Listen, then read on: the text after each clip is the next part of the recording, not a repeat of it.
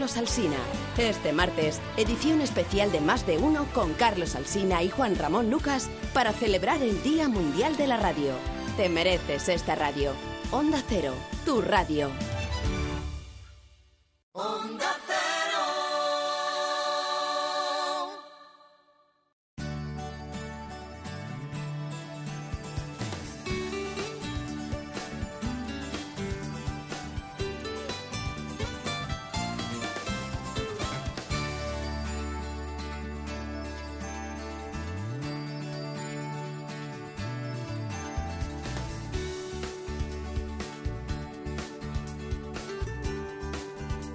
Buenas manos.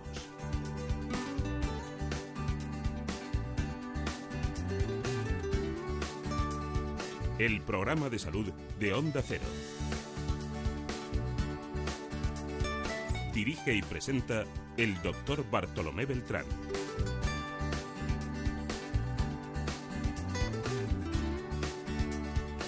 ¿Qué tal? ¿Cómo se encuentran? Me alegro mucho de saludarlos.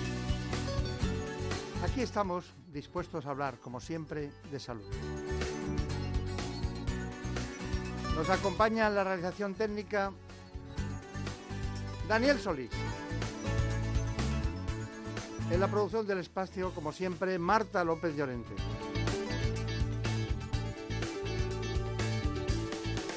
Y siempre con grandes especialistas. Empezamos hoy con un cirujano, un cirujano cardíaco, un hombre que trabaja en el Hospital Ruber Internacional de Madrid. Se trata del doctor Enrique Rodríguez. En buenas manos. El programa de salud de Onda Cero. Dirige y presenta el doctor Bartolomé Beltrán. Ganas de mirarte que no sé ni dónde empiezan, menos dónde se terminan. Tengo un corazón que me reclama, porque diablos te dejé que te escaparas de mi vida.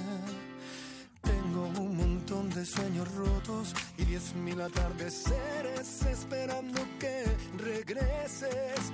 Tengo que decirte lo que siento, pues no puedo darme el lujo de perder. Dicen que es casualidad, pero no hay casualidades. Los genios siempre son los que encuentran las casualidades. Tus manos y tus caricias. De corazón a corazón con el doctor Enrique Rodríguez vamos a darles a ustedes una información precisa, concreta, clara sobre lo que es la cirugía cardíaca. La cirugía cardíaca se ocupa del tratamiento quirúrgico de las patologías que afectan al corazón, pericardio y grandes vasos torácicos, que son la arteria pulmonar, la aorta ascendente y el callado aórtico.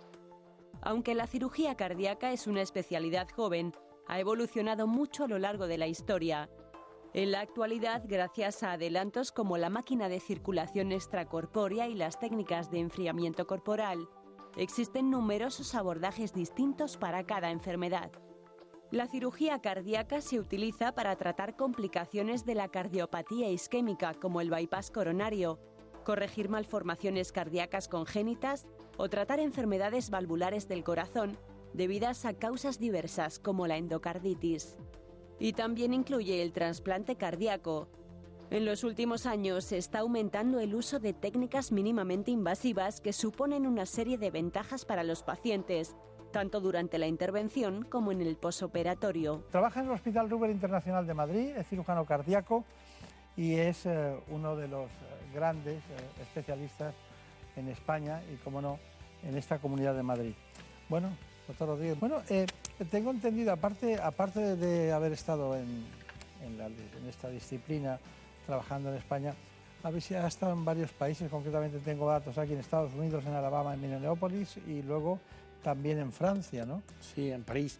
Bueno, eh, la incorporación de tecnologías eh, novedosas en los últimos 30 años, pues te obliga eh, a compartir información que hoy en día se comparte a través de Internet, etcétera, etcétera. En muchos años eh, era necesitabas que fuera presencial. Y entonces en aquella época ir a Estados Unidos para nosotros era eh, o ibas o no eras nadie. ¿no? Y, y- y en Francia en concreto, en la Pitié Salpitié, desarrollaron eh, los primeros programas de asistencia circulatoria y trasplantes de corazones artificiales y ahí estuvimos también. Eh, o sea que donde, hombre, no, no, no, es que tenga un alma de corresponsal de guerra, pero la tecnología exige este tipo de, relaciones. Los cirujanos también tienen, reciben los, cirujanos cardíacos a pacientes de distintas eh, disciplinas que tienen que tratar, ¿no? Bypass coronario, poner un stent, hacer un cateterismo, poner un marcapasos. Pero ¿qué es lo que le gusta a usted más? Hombre, eh, eh, la medicina, en la medicina no siempre uno opera, puede elegir, opera lo, lo, que quiere. ¿Qué es lo que más me gusta? operar. Porque el, problema, el problema es que hay algún enfermo que le opera otra cosa, lo mismo puede decir, oiga, lo mío, lo mío no le gustaba. pues Ese ha sido un pensamiento de 27 millonésimas de segundo, ¿no? Sí, pero vamos, la cirugía que más me ha gustado eh, siempre es un poco la más compleja. La cirugía del arco aórtico, eh, que es compleja porque se opera en la zona que, eh, que, sale el corazón y rega las arterias de la cabeza y hay que ser muy cuidadoso para que no haya problemas neurológicos. Me gusta mucho. Me gusta mucho las complicaciones infecciosas de, las endocarditis, que son difíciles de tratar, porque requieren no, mismo, no solo tecnología, sino también un poquito, de, un poquito de arte, un poquito de experiencia. Y además tener un abanico eh, conceptual, a veces temporoespacial, mm, difícil de, no, que no te tiente. Pero las patologías más frecuentes que hacemos son coronarios complejos y uh, estenosis aórtica en este momento, que es, la enfermedad eh, de la edad eh, junto a otras como la cadera o el colon o lo que sea. Esto es, el otro día, precisamente con cardiólogos jóvenes que vinieron a este espacio, eh, comentábamos la vuelta de la órtica, ¿no? Eh, la vuelta de esta patología valvular que parece que, que, se había, que había pasado de moda, ¿no? que enseguida nos fuimos al problema del síndrome metabólico, en consecuencia alteraciones cardíacas, coronariopatías y bueno y cirugía propia para resolverlo, ¿no? y hemos vuelto. ¿Por qué hemos vuelto a la ortiga y a, las, a Hombre, eh, hemos vuelto eh, por dos razones. La primera razón es porque bueno, Europa y en concreto España es de los países del mundo donde la supervivencia actuarial de un individuo al nacer es más larga. Eh, las partes mecánicas del organismo tienen que ver con la programación biológica. No voy de filósofo, pero esto está en, en la esencia. Entonces, habitualmente los mamíferos superiores viven el tiempo de fertilidad de, la hembra del mamífero más un periodo. Y ahora la medicina, la sociedad, las alcantarillas, etcétera, etcétera, nos han hecho muchísimo más longevos. Las partes mecánicas del corazón, y la válvula aórtica lo es, eh, sufren con el tiempo procesos degenerativos, porque no estaban programadas a lo mejor para latir, para moverse, para abrirse y cerrarse, pues más de 70 años, y ahora una persona de 78 años pues suele tener una calidad de vida o de 81 o de 84 estupenda. Y ya no es que saque los nietos a pasear, saca a los bisnietos, ¿no? Entonces, pues hay que atender a ese, a ese espacio de población que además, una vez que le has curado tres o cuatro cosas de estas, pues viven todavía más. El otro día escuché eh, a un científico decir que probablemente, a, mí no me va a llegar, ¿no? pienso que no, pero probablemente en 30 o 40 años vivamos 200 y pico años. Yo dije, habrá que buscar cirujanos cardíacos y cardiólogos para tratar enfermos de, esa edad. O aprender a hacer literatura o cine o hacer algo más, un buen hobby. Sí, sí. Le iba a preguntar por eso, ¿tiene algún hobby? Eh, dos. dos. Y uno de ellos es malo. Eh, me gusta, es malo. Me gusta comer bien y beber poco, pero bien. Eso no es un hobby. Y el hobby que tengo es jugar al golf. Ah, sí, está bien. los fines de semana, ¿no? Hay que caminar porque si no, todo el día... evadirse un poco, ¿no? Sí, y además procuro no hacerlo con compañeros, procuro hacerlo pues con gente de otro, porque es que si no acabas hablando busque, siempre. Búsquese un campo de esos de ocho hoyos, pero que no tenga comedor y ya está. Eso también es verdad. bueno, queremos acudir a los quirófanos del Ruber Internacional de Madrid, del Grupo Quirón Salud, con el doctor Rodríguez. Una intervención, usted la recordará, estuvo allí Javier Sad, que es de una mujer que, con un problema de una válvula mitral que había que cambiarla y además había que solucionarle alguna que otra alteración en la tricúspide. ¿no? ¿Nos puede mm, contar dentro de las válvulas eh, dónde, estamos, dónde estamos situados en este momento? Vamos a ver, eh, la, patología de, de valvular en este momento como hemos comentado antes, ha abierto su espectro. Clásicamente, eh, este era un país donde, cuando yo empecé a trabajar, pero luego ha, habido, era un país donde dominaba la enfermedad reumática. Eh, sigue, sigue habiendo enfermedad reumática, pero en menor cantidad. Para, explicarlo bien, eh, las enfermedades que afectaban a, la, a las amigdalitis de repetición, etcétera, etcétera, generaban o generan una serie de anticuerpos cruzados con las proteínas eh, de las válvulas y al final se desarrollaba prevalentemente enfermedad de la válvula mitral. La enfermedad de la válvula mitral también eh, le ha cambiado el aire, ahora hay mayor prevalencia mm, de insuficiencias mitrales en personas jóvenes ah, que tratamos ah, con, de corregir antes de que haya que colocar una prótesis, pero todavía seguimos viendo eh, las grandes patologías, las estenosis mitrales muy severas, calcificadas. Algunas de ellas son personas que se trataron previamente mediante cateterismos con valvuloplastias con balón, pero ya en una segunda edición los procesos inflamatorios las hacen irreparables. Y esas válvulas, esos enfermos, eh, después de desarrollar estenosis mitral, como el circuito de la válvula mitral, eh, si no pasa bien la sangre hacia el ventrículo izquierdo, lo que genera es remanso hacia los pulmones, al final el corazón de izquierdo, como no funciona bien, deteriora un poco la función del corazón derecho y por lo tanto lo dilata. Al dilatarse el corazón derecho se genera una insuficiencia funcional de la válvula tricúspide que con el tiempo esa, dilatación no vuelve a su ser, aunque cambies la válvula eh, mitral. Y en estos enfermos hay que operarles la válvula mitral y uh, arreglarles la válvula tricúspide porque si no, con los años, pues en vez de tener insuficiencia cardíaca izquierda, o sea, fatiga, eh, de respiración, pues tienen fatiga y la tripa hinchada de insuficiencia tricúspide. Claro. ¿Y esos pacientes son los que luego también hay que anticoagular? Sí. Eh, el mundo de la anticoagulación que ha pegado eh, pues un cambio en todas las direcciones menos en una, que es y, no valvular.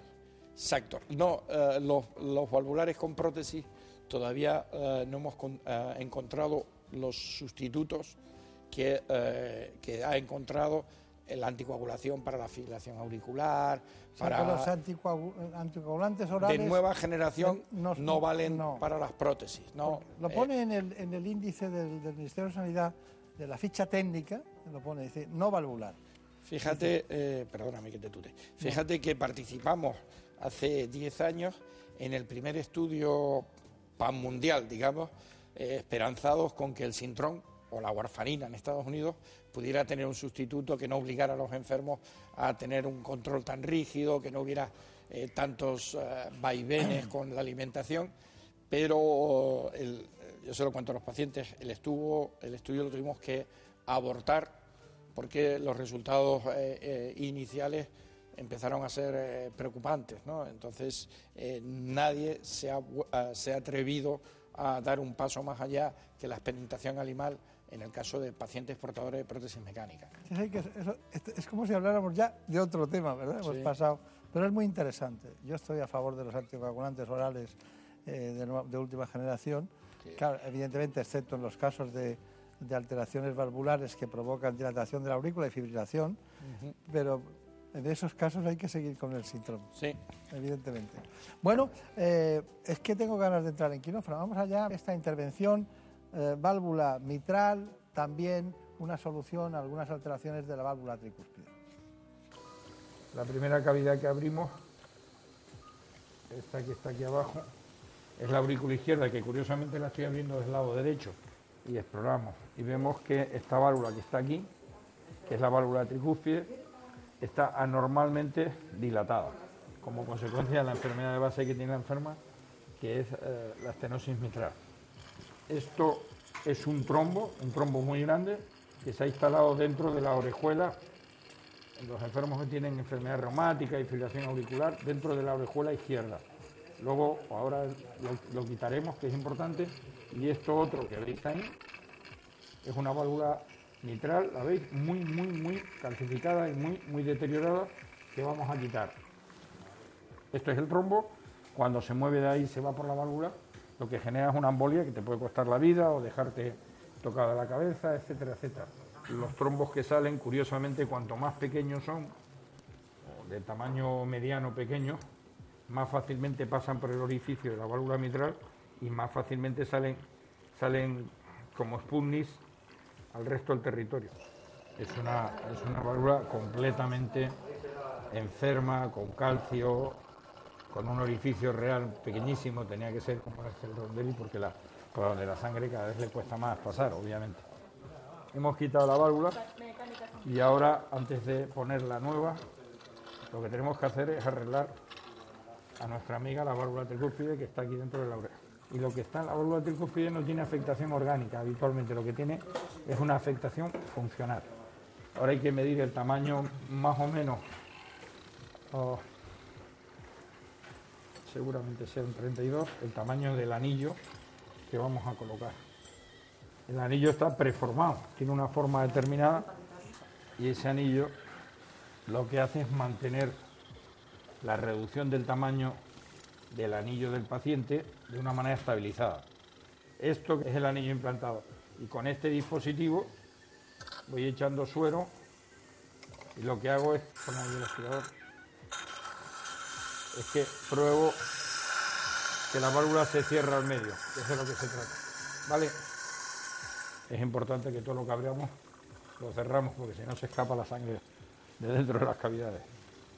Tiene dos cositas eh, concomitantes un poquito diferentes. Una, que es ya raro encontrar una persona que tenga un trombo en la orejuela izquierda eh, tan grande como, como hemos comentado y, eh, y también en, este tipo de, de enfermedades pues que tenga una válvula mitral también tan, tan cerrada y tan evolucionada. Entonces, oye, pues estoy encantado de esa válvula mitral que estamos viendo ahí es, eh, está muy, muy, muy cerrada y muy, muy calcificada. Mucho, mucho. Sería además eh, por la coloración, por la consistencia, por el, el, en lugar de un orificio circular es longitudinal porque va apretando todo lo que es cartílago, ¿no? Sí. Es una el comentario del cierre eh, lo he hecho, lo de, lo de que todo hay que cerrarlo porque si no se escapa la sangre, porque en uno de esos viajes que hicimos ya hace años para empezar a hacer cirugía mínimamente invasiva de la válvula mitral a Suecia, coincidí con un cirujano, eh, eh, eh, bueno, era de origen escocés, eh, italiano, de padre y madre, que era muy simpático y trabajaba con, eh, con nosotros allí mientras nos estuvimos formando y siempre decía, me decía, oye, a este paso, con toda esta innovación tecnológica, lo único que va a quedar claro dentro de 20 años es que nos vamos a tener que poner guantes en el quirófano y que la sangre tiene que seguir circulando por dentro de las arterias y del corazón.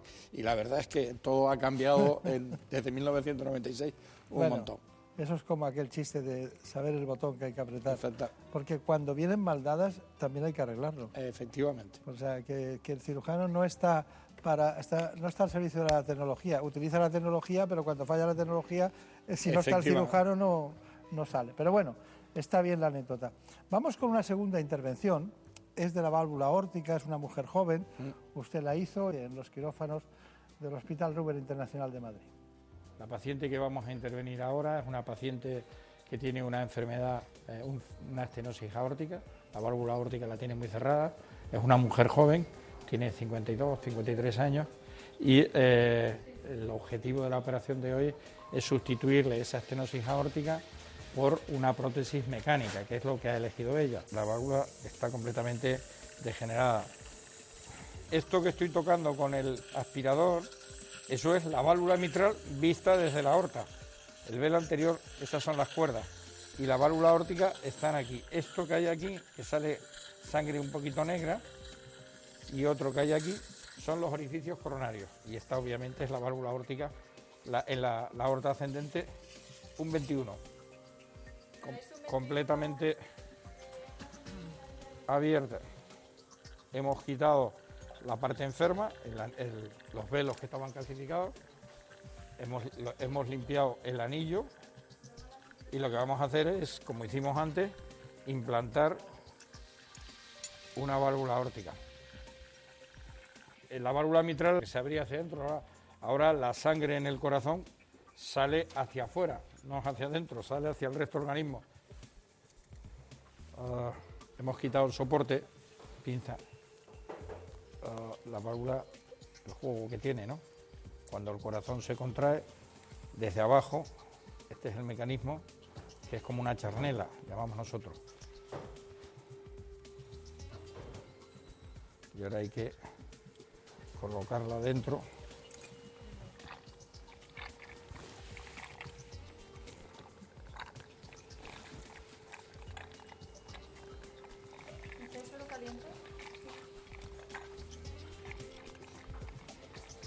Y esto es el cierre, que es un cierre que hacemos en seguridad doble. Eso se llama fibrilación ventricular. Eso es lo que cuando de repente alguien por la calle se cae redondo y por eso hay esos desfibriladores que la gente le dan un choque, que es lo que voy a hacer yo ahora. A veces lo que cae en fibrilación no es el ventrículo, sino las aurículas. Se llama fibrilación auricular. Ahora, sin embargo, es así. Eso es ritmo sin usar, que es lo mejor que se puede tener, lo que solemos tener siempre. No me extraña que vaya a jugar al gol para relajarse, ¿eh? Sí. porque ha tenido un corazón parado y, de repente en fibrilación ventricular, que es sinónimo de muerte, lo ha puesto en marcha. Y nos ha recordado que el estímulo eléctrico viene del nódulo sinusal, ¿no? Eso es lo primero que cuentan en una clase de anatomía del corazón, ¿no? Lo primero, sí, lo primero, bueno, lo primero es el músculo y luego la electricidad, ¿no? Hoy, pero van, van unidos. A veces eh, recuerdo una anécdota de un cardiólogo esto muy antiguo que preguntaba, pero vosotros, vosotros en el quirófano, porque claro, no todo el mundo tiene acceso al quirófano, ¿veis, eh, eh, ¿veis el, haz de Higgs? y entonces un, antiguo amigo, maestro, Juanjo Rufilanchas, que iba con él, le decía en plan broma, sí, eh, nos, lo pintan, nos lo pintan de color amarillo, como en las clases de anatomía. Pero bueno, hay que saber por dónde van las cosas, ¿no? Claro. Hay que saber por uh, dónde A veces no van por el sitio, eh, hay cambios anatómicos, ¿no? Efectivamente, desgraciadamente, hay veces que hay muchas variaciones de la normalidad, hay que saber. Usted, pues, es que quiero dedicarle algunos minutos por lo menos al tema de la de los problemas coronarios en relación con la cirugía cardíaca. Usted fue discípulo de Figuera y Merich, ¿no? Sí. Diego, Figuera yo creo que es uno de los... en Puerta de Sí, sí, ha sido uno de los grandes de, la cirugía en general española, uno de los impulsores con, Gregorio Rábago de la cirugía cardíaca y de los que la trajo eh, a España. A lo mejor se me olvida algún otro nombre, no me gustaría no pasa nada. Eh, decir nada más. Y además, aparte de eso, eh, toda la vida que, eh, que, yo conviví con Diego Figuera era un señor mayor muy joven. Quiero decir, el espíritu de innovación, de probar, de mirar, de crear, crear una impronta. Y luego se, se, ocupaba muy mucho de la formación de los residentes. Y eso, pues siempre te da ese recuerdo del jefe. Personalidad. sí, personalidad. Era muy pequeñín pero eh, era alto, eh, tenía grandeza dentro de su estatura, ¿no? Sí, yo para mí uno de los grandes. Sí, sí.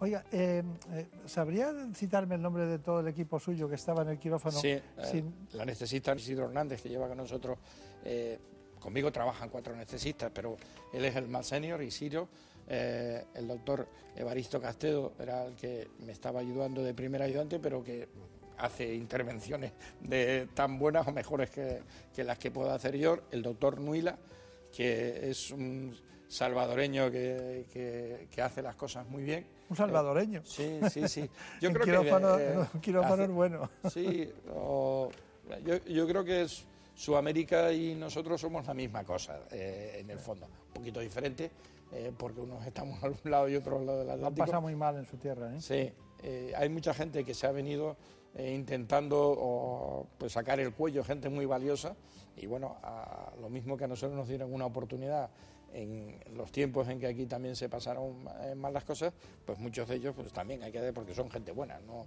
yo no, no, no, hay mujeres en su quirófano? Sí, en mi quirófano hay además, eh, ese día, Paloma Martínez Cabeza no estaba, pero también es cirujana, estaba la perfusionista que se llama Inmaculada, Inmaculada Vázquez, y estaba la instrumentista que trabaja con nosotros que se llama María. Está muy bien. Y bueno, somos, somos 24 trabajando juntos. Podía decir el resto de los nombres. no, cabe, no cabe tanto. tocó ese día. Dígame, o estarían en otro quirófano haciendo otro tipo de intervenciones. ¿Qué me quería decir de las coronarias que le llame la atención? Muy brevemente, por favor. Bueno, han salido varios artículos ahora, ¿no? Eh, la cirugía coronaria ha bajado, fundamentalmente en España, eh, que es lo que quería comentar, eh, en alas de hacer mucho intervencionismo con STEM, pero en el mundo occidental la solución para la enfermedad de tronco y tres vasos sigue siendo la cirugía arterial o la, eh, cirugía con la, arteria mamaria, etcétera, etcétera, la cirugía, no el intervencionismo coronario. Entonces, es curioso porque se comenta a veces y, eh, que, ¿por qué se opera, por qué se ponen tantos estén y, se opera menos? Bueno, pues es, es, una cosa difícil de explicar, porque de los países de la COE, España, mm, eh, por número de millón de habitantes, ocupa el penúltimo lugar en cirugías por millón de habitantes en cirugía coronaria. No digo nada comparado con Alemania, que operan. Entonces es un problema a veces cultural. Y los estén eh, están muy bien. Yo tengo uno puesto, o sea que no podría decir otra cosa ya hace muchísimos años, pero en las patologías complejas de las coronarias ya se ha demostrado, sobre todo en los diabéticos. Eh, la persona que impulsó este trabajo es eh, español y está a caballo entre Nueva York, eh, entre Nueva York y, es el director del CENIC, le conoces, le conoces bien, que es Valentín Fuster. En la enfermedad multivaso todavía la cirugía coronaria es imbatible como resultados a largo plazo. Entonces, hay veces que pensamos que los aviones, es un símil, que los aviones han mejorado mucho, pero yo que soy canario de nacimiento y le tengo mucho miedo a mi tierra, mucho amor a mi tierra, viajo mucho y he viajado mucho de Canarias. Y se tarda lo mismo ahora que se tardaba hace 35 años, estoy hablando. Eh, y, en algunas cosas, con esto digo que hay trajes que son preta porter y trajes que están hechos para mucho tiempo. Eso decía Kirkling, que operar es hacer algo para muchos años, no para que quede inmediatamente bien. Y lo digo por los aviones, porque ahora se espera más en los aeropuertos se va, se va uno sentado más estrecho, pero nos siguen contando, nos siguen contando que ha habido una evolución tecnológica maravillosa. Probablemente sean más seguros los aviones, pero desde luego los que nos montamos dentro de los aviones no siempre vamos más cómodos. Y esto ocurre a veces con determinada, determinada presión de la industria a la hora de minimizar. Todo hay que hacerlo por agujero pequeño o por agresión. Y hay cosas que se puede y se debe, y hay cosas que no se puede y no se debe. Es un comentario. Está claro. No, no, es un comentario que está con mucha consistencia. Bueno, doctor Rodríguez, ha sido un placer. Podríamos estar horas, ya lo veo. Así que ya sabe, va a tener que venir pronto otra vez por aquí para hablar de otras cuestiones. Pero usted va a ser el primero que va a votar en, favor de Javier Saz un premio de medicina en los quirófanos. Hay ¿eh? que dárselo. La verdad es que, que tu equipo son muy quirófanos son muy profesionales y agradezco esta oportunidad. Sé que, que me has comentado que me, que me prodigo poco pero y además no soy políticamente correcto a veces con las cosas que digo, pero estoy enamorado de mi profesión y siempre que queráis os explico lo que, lo que queráis en el momento. Muchas gracias a ti. En buenas manos. El programa de salud de Onda Cero. Dirige y presenta el doctor Bartolomé Beltrán.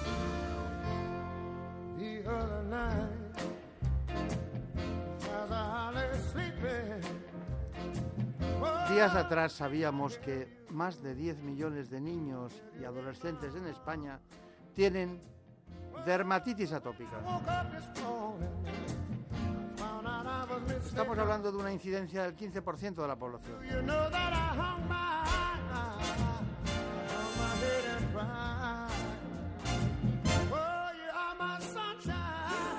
Hemos acudido a la experiencia clínica de la doctora Paloma Borregón. Por eso le he propuesto a ella y a ustedes que conozcamos las coordenadas de esta patología. Lo hacemos con este informe. La dermatitis atópica es una de las enfermedades de la piel más comunes y altera significativamente la calidad de vida de millones de niños y de sus familias.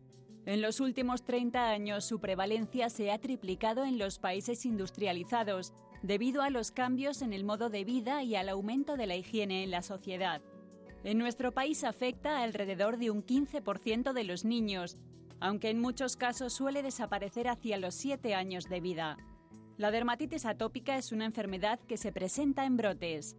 Durante los periodos de calma se manifiesta con una piel seca, con escamas y agrietada, y en los periodos de brote aparecen manchas y granitos rojos en los pliegues de los brazos, detrás de las rodillas y en la cara. Pero el síntoma más típico en todas las edades es el intenso picor. Se ha demostrado que esta enfermedad tiene cierta predisposición genética. Si uno de los padres es atópico, el niño tiene cerca de un 50% de riesgo de serlo también. Hoy nos acompaña una especialista en dermatología que es la primera vez que está en nuestro espacio es la doctora Paloma Borregón. Bueno, realmente eh, ella eh, conoce todos los ámbitos de la dermatología, se formó en el Hospital Gregorio Marañón de Madrid, estuvo cinco años en la Clínica Universitaria de Navarra y ahora es la que lleva la responsable de la unidad o el departamento, la sección, el área, pero es la responsable en realidad de lo que es la dermatología en la Clínica Veteré de Madrid, que se encuentra en el ámbito de la zona de O'Donnell. Bueno, em, nosotros tenemos mucho interés en, conocer bien y en profundidad la dermatitis atópica. Eh, han venido algunos especialistas a este espacio. Em, siempre hay dos mundos, el mundo de, la psoriasis en el que eh, los que están afectados la conocen muy bien, pero la dermatitis atópica siempre nos sorprende con algo nuevo ¿no? en los últimos tiempos por la investigación que hay detrás. Estamos hablando de muchas personas en el mundo, 10 millones concretamente de niños sufren dermatitis atópica en España. Y usted creo que sabe mucho de dermatitis atópica por algo personal. Sí, también. no solo como dermatóloga, sino porque yo también soy atópica, pues desde pequeñita, como la mayoría de los pacientes, así que tengo la experiencia profesional y personal también. Y eso, eh, eso em, genera porque, bueno, eh, en el mundo de la epilepsia o la epilepsia, en el mundo de las psoriasis, parece que estigmatizan, ¿no? De alguna manera, ¿no? Eh, hay procesos que mm, no son contaminantes, no son genéticos, no son contagiosos, pero tienen un mundo. ¿Cómo se vive? ¿Cómo vive desde dentro un paciente eh, que le han contado muchas cosas que coinciden ese problema? Pues lo viven normalmente mal. El problema es que efectivamente en cualquier cosa de dermatología la gente te mira mal. Entonces, principalmente porque se creen que te vas a contagiar si estás cerca de una persona así y luego porque llama la atención, en concreto en los pacientes de dermatitis atópica, porque también muchas veces afecta a la cara. Entonces la gente te mira y se aparta. Entonces eso los pacientes normalmente lo viven con mucha angustia y ansiedad, no quieren salir a la calle, les afectan sus relaciones, en su vida diaria y la verdad es que es un problema. Les voy a decir una cosa que usted ha escrito y usted me dice, me, me emplea otra palabra, es una enfermedad inflamatoria crónica. Eh, otra palabra. No, dígame. es, inflamatoria y crónica. Sí. O sea, efectivamente. lo es. Eh, lo es. Es una enfermedad crónica, es para toda la vida, eso sí que es importante. Eso sí que una vez que diagnosticamos agobia mucho porque el paciente ya tiene un San Benito para toda su vida. Genéticamente determinada. ¿Qué quiere decir? Que uno nace con la predisposición, sí o sí. Normalmente los padres, eh, gente de la familia, vemos que tienen lo mismo. Ah, Uno nace predispuesto, eso está claro. Si, los dos padres tienen dermatitis atópica... Más papeletas. El 80% tienen dermatitis, atópica. Y si lo tiene uno de los dos, la bueno, también. No es, no es matemático, pero es más frecuente. Casi. Cursa brotes, ya lo ha dicho usted, ¿no? Sí. ¿Produce picor siempre? Siempre. Las lesiones cutáneas, haya eczemas, que es la lesión cutánea característica, o no, eh, la piel pica. Es lo característico. Esto siempre decimos, la dermatitis atópica pica, si es como explicamos. ¿Hay alguna causa determinada, cierta, eh, única? Mm, no. Normalmente es la, es la suma de factores, es la predisposición genética más los factores ambientales más la inflamación de la piel. Entonces no sabemos la causa concreta que la produce. ¿El diagnóstico es clínico o tenemos algo más? El diagnóstico es clínico. Podemos recurrir a biopsiar lesiones cutáneas cuando uno tiene dudas, recurrimos a coger una muestra. El problema es que la muestra nos dirá que tiene eczemas. El paciente es, la lesión característica del paciente con dermatitis atópica. Doctora Borregón, hay una cuestión y es que, claro, en su consulta de pacientes, lógicamente, acaba teniendo una confianza con los que tienen dermatitis atópica.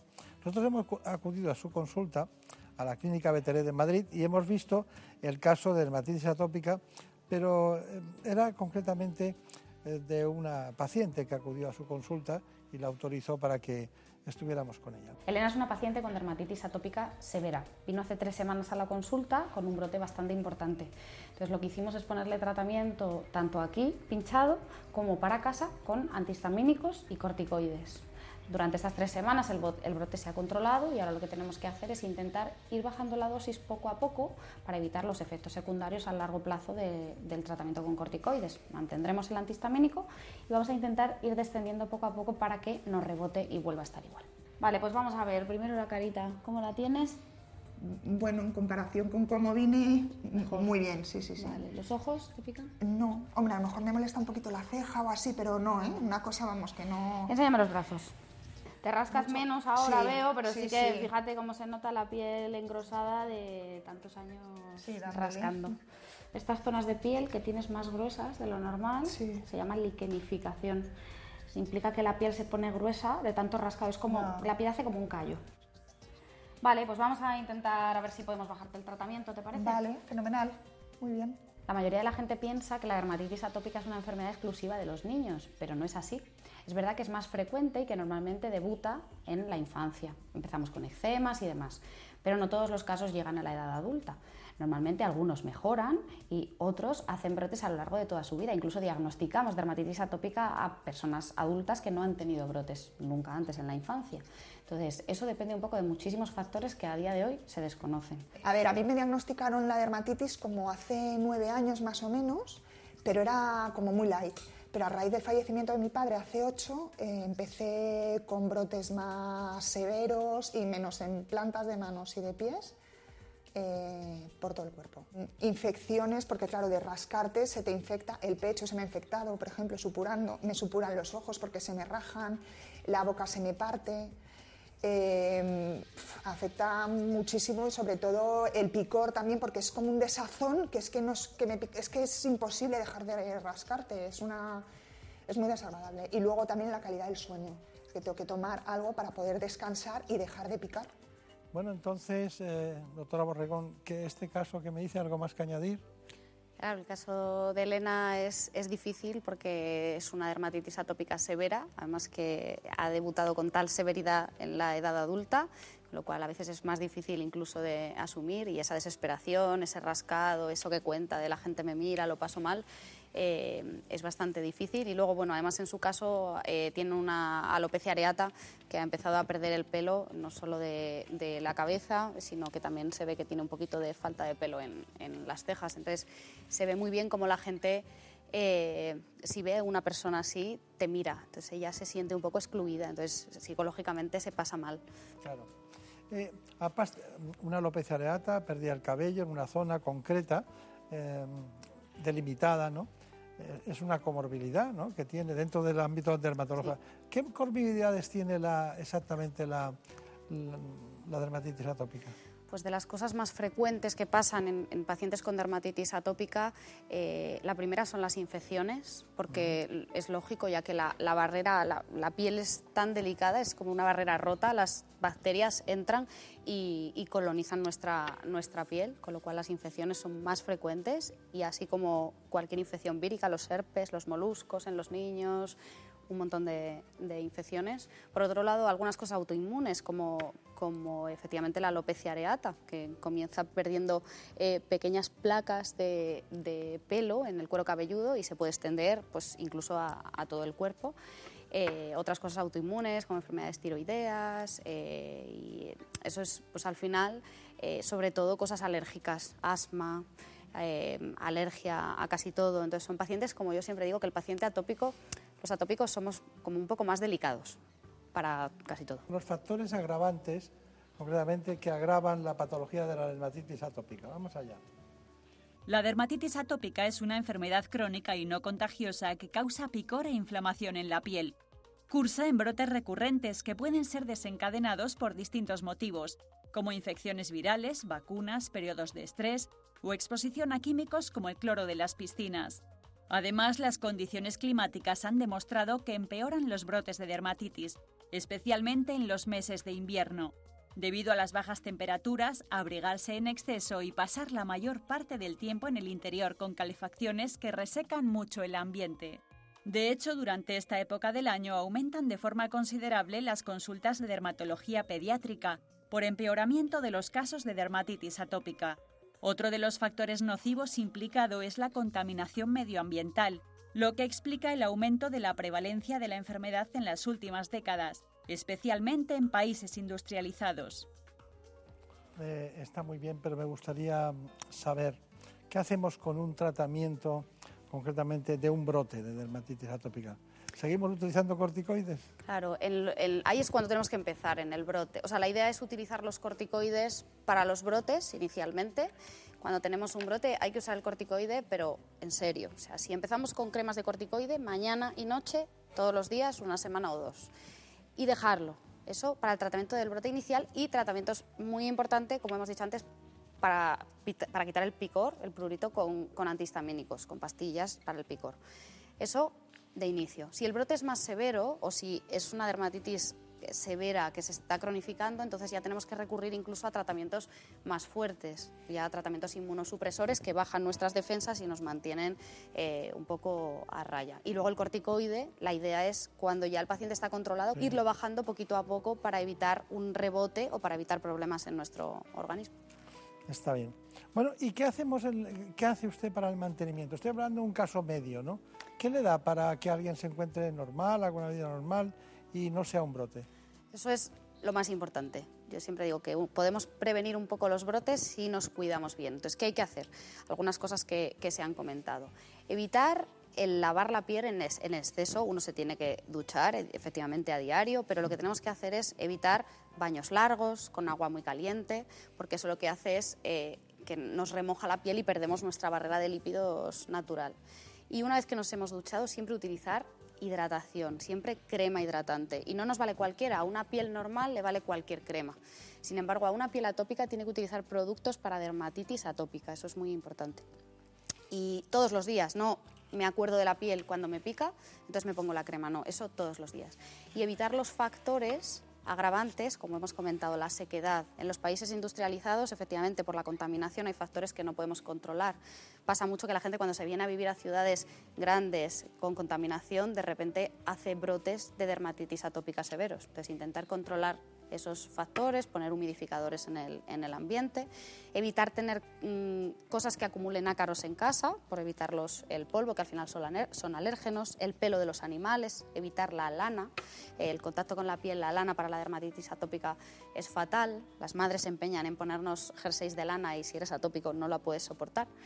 Eh, y, un poco, es verdad, siempre al final se culpa al, niño y es que el niño es atópico, no puede, no puede usar cosas de lana. Y evitar el rascado, llevar siempre las uñas muy cortas para, no, para intentar no rascarse y, cronificar, infectarse, etcétera. Bueno, eh, cuando hay una patología tan frecuente, normalmente las personas se asocian para luchar eh, por sus deseos, ¿no?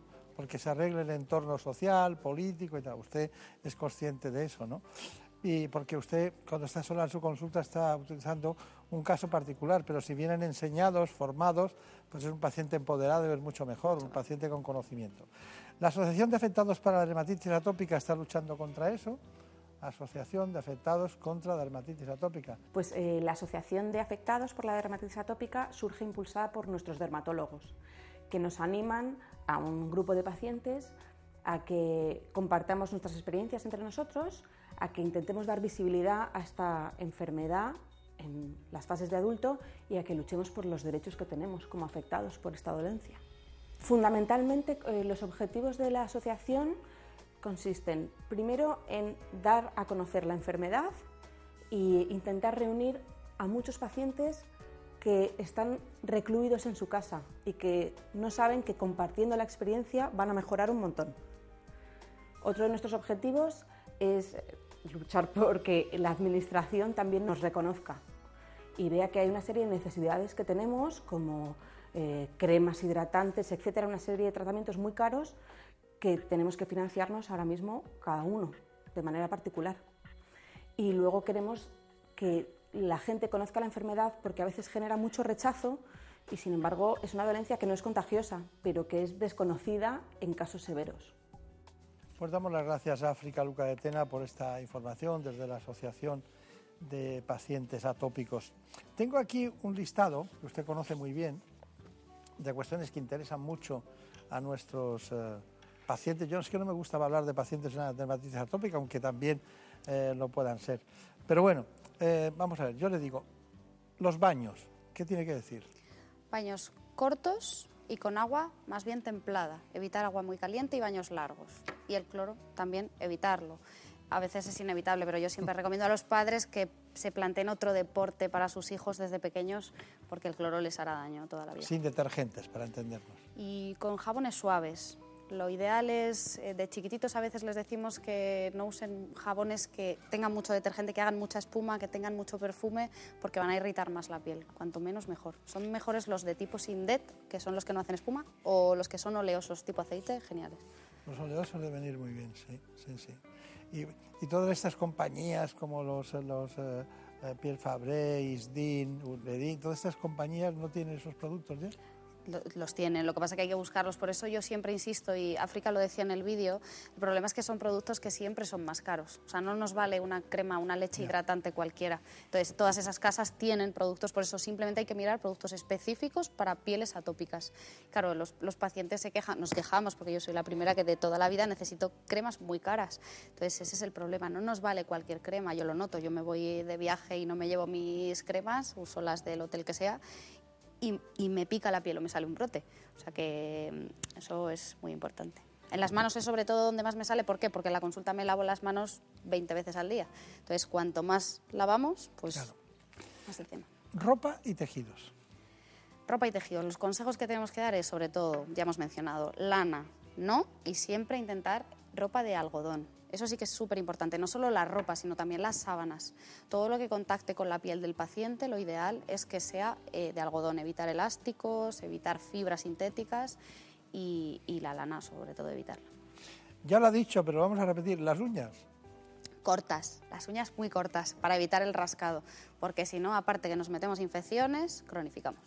Bueno, ha llegado el 1 de mayo, abren las piscinas. ¿Qué hacemos en las piscinas? Pues en las piscinas a- ahora es muy útil, son dos cosas. Ahora tenemos muchas cremas barrera, que son cremas que nos aplicamos antes de entrar en remojo con las piscinas eh, y por lo menos protegen un poco más la piel. Y ahora la otra ventaja que tenemos ya desde hace unos años es protectores solares, que siempre, claro, estos pacientes, cualquier persona nos tenemos que poner protección solar. Estos pacientes cualquier crema les puede irritar. Entonces, ahora ya tenemos cremas de protección solar que tienen barrera y que además son específicas para pacientes atópicos, hidratan más y sí se nota la diferencia. Yo las, las utilizo y, y se nota. Y, y la dieta. Pues mira, en cuanto a la dieta hay muchísima controversia. Oímos, es como con el acné, siempre se oye hay que comer esto, no hay que comer la lo otro. En dermatitis atópica eh, no hay nada demostrado. Yo sí que digo siempre, son pacientes más alérgicos, entonces si eres alérgico a algo, evidentemente tienes que evitar esos alérgenos porque te van a hacer daño.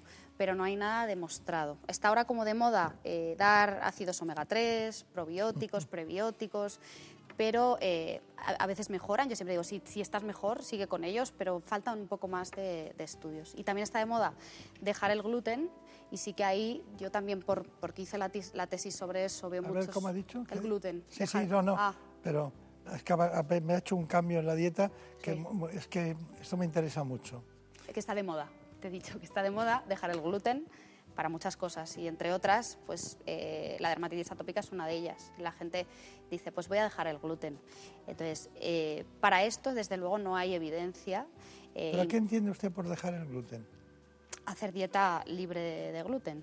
O sea, quitar el gluten, que ya es bastante difícil sea, y complicado. Tomar, to- tomar, Tomar productos sin trigo, avena, claro, cebada y centeno. Entonces, claro, eh, eso, aparte que nos limita, o sea, efectivamente los pacientes celíacos necesitan dejar el gluten, pero no todos los pacientes celíacos son atópicos. Sí que es una asociación ciertamente frecuente. Yo mm, veo esa asociación con mucha frecuencia también porque veo muchos pacientes celíacos, porque me especialicé en eso y, y también eh, veo más por eso.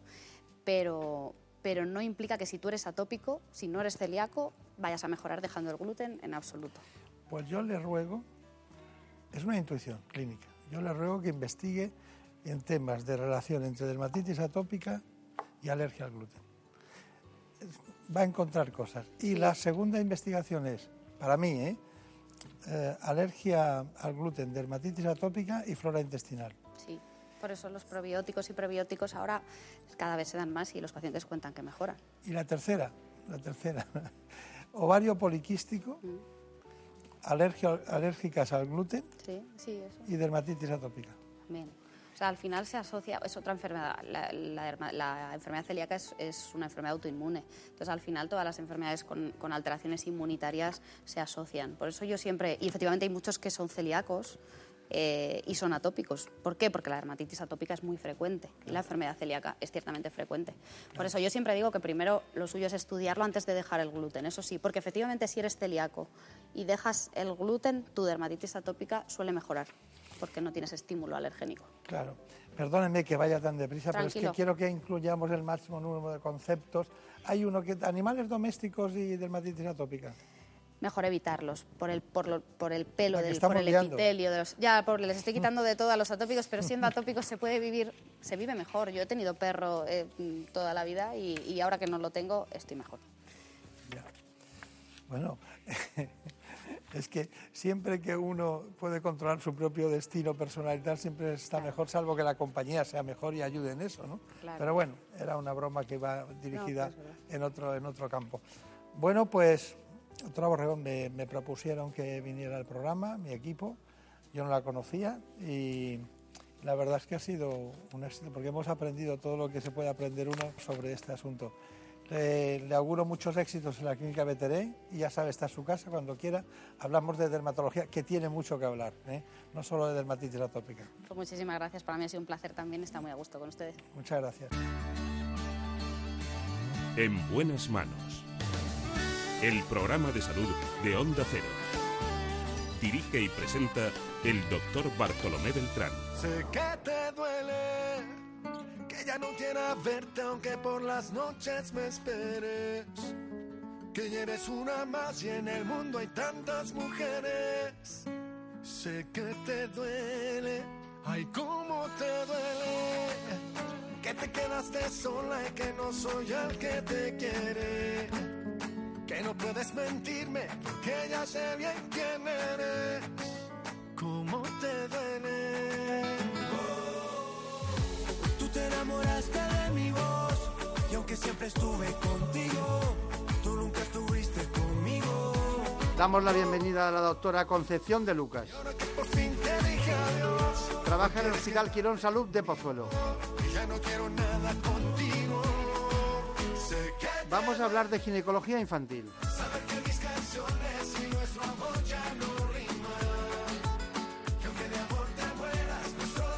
Enseguida estamos con ella, pero primero lo primero, la información, las noticias de los servicios informativos. Les dejo con mis compañeros y volvemos después. Sé que te duele, que ya no quiera verte aunque por las noches me esperes. Que ya eres una más y en el mundo hay tantas mujeres Sé que te duele, ay, cómo te duele.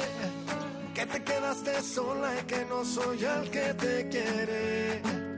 Que no puedes mentirme, que ya sé bien quién eres. Cómo te duele. Tú te enamoraste de mi voz y aunque siempre estuve contigo,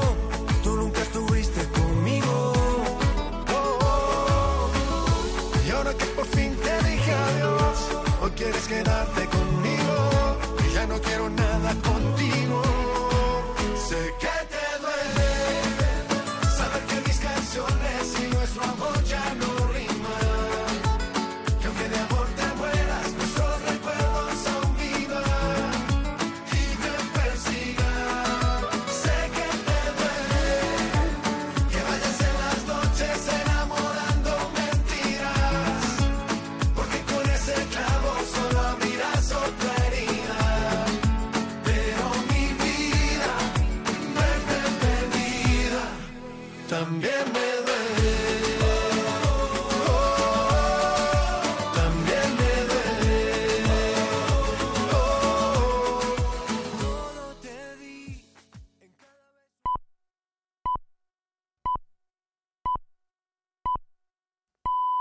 Son las 5, las 4 en Canarias.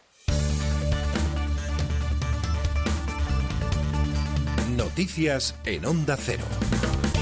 Muy buenas noches. Todavía falta un año y medio para las próximas elecciones municipales previstas para mediados del 19, pero lo cierto es que se suceden las encuestas que apuntan primero a que Ciudadanos adelantarían intención de voto al PP y segundo que ya hay voces que apuntan a que sería necesario un relevo para Mariano Rajoy. Así se afirma al menos en la encuesta que publica este domingo el diario El País, un relevo que contaría con el visto bueno del 62% de los propios votantes del PP. Lo cierto es que independientemente de qué tienen de cierto estas encuestas, es verdad que en las últimas fechas se han incrementado el cruce de acusaciones entre PP y Ciudadanos que hay que recordar que son socios de gobierno en el Congreso. El coordinador general del PP, Fernando Martínez Maillo, se ha referido este sábado a la negociación abierta entre Ciudadanos y Podemos de cara a una posible reforma electoral y es a ellos a los que va dirigido este mensaje. Se les ha olvidado el consenso y en segundo lugar se les ha olvidado una cosa muy importante, que yo voy a proponer y que el partido quiere proponer y que estaba en el acuerdo de investidura con Ciudadanos. ¿Van a respetar la lista más votada en las municipales y en las autonómicas? ¿Están dispuestos a hacer una reforma electoral que garantice que quien gana las elecciones gobierna en España a nivel autonómico y a nivel local? Tampoco pasan por buen momento las relaciones entre los que hasta ahora son socios de gobierno en Cataluña, entre Junts per Cataluña y Esquerra. Los primeros insisten en la investidura a distancia de Carles Puigdemont, los segundos reiteran que es preferible un gobierno claro que permita acabar de una vez por todas con la aplicación del artículo 155 de la Constitución en Cataluña. Lo ha dicho la secretaria general de Esquerra, Marta Rovira. Nosaltres no presentarem cap nosotros no presentaremos ningún acuerdo hasta que no haya realmente un acuerdo sólido y firme, porque no queremos generar falsas expectativas a los ciudadanos y creemos y somos optimistas que en los próximos días este acuerdo puede llegar y que pase por el reconocimiento de la legitimidad del presidente Puigdemont en Bruselas y que a la vez forme un gobierno efectivo a Cataluña para recuperar las instituciones, ser más fuertes y poder avanzar. Para las instituciones, ser más fuertes y poder avanzar. Estas declaraciones se han producido justo cuando se cumplen 100 días del ingreso en prisión del líder de Esquerra, de Oriol Junqueras, que desde su cuenta de Twitter ha asegurado, tras agradecer las muestras de apoyo que recibe, que el mejor regalo para él sería un nuevo gobierno en Cataluña. Y siguen las reacciones tras la propuesta anunciada este viernes por el Consejo de Ministros, en la que el gobierno pretende fomentar la contratación de planes de pensiones privados, fomentando, entre otras cosas, la posibilidad de que se puedan recuperar los fondos incluso antes de haberse jubilado. Para Alberto Garzón, de Unidos Podemos, está claro que el Ejecutivo de Mariano Rajoy pretende debilitar al sistema público de pensiones, además de estafar a los ciudadanos. Lo que está haciendo el Mariano Rajoy como presidente del Gobierno es invitar a la gente a que entre a jugar en un timo. Lo que hay que hacer es reforzar el sistema público de pensiones y para eso pues hay muchos mecanismos posibles, entre ellos mejorar los ingresos de la seguridad social que se genera con puestos de trabajo, que se genera subiendo los salarios y que se genera repartiendo el trabajo entre hombres y mujeres. Para el socialista Pedro Sánchez está claro que esta medida demuestra lo lejos que está el gobierno del PP de la mayoría de los españoles, para los que apenas les queda dinero al final de mes para ahorrar frente al 20% que sí que puede hacerlo. La mitad de esos fondos de pensiones son producto de ahorros del 20% que tiene más recursos económicos en este país. Es decir, el presidente del Gobierno está olvidando al 80% que no tiene recursos económicos como para poder ni tan siquiera ahorrar porque no puede llegar a fin de mes. ¿Qué os quiero decir con esto? Que el Gobierno trata a las personas como si fueran mercancías. El primer ministro de Corea del Sur va a recibir este domingo a la delegación de alto nivel de Corea del Norte que encabeza el jefe de Estado y la hermana de Kim Jong-un.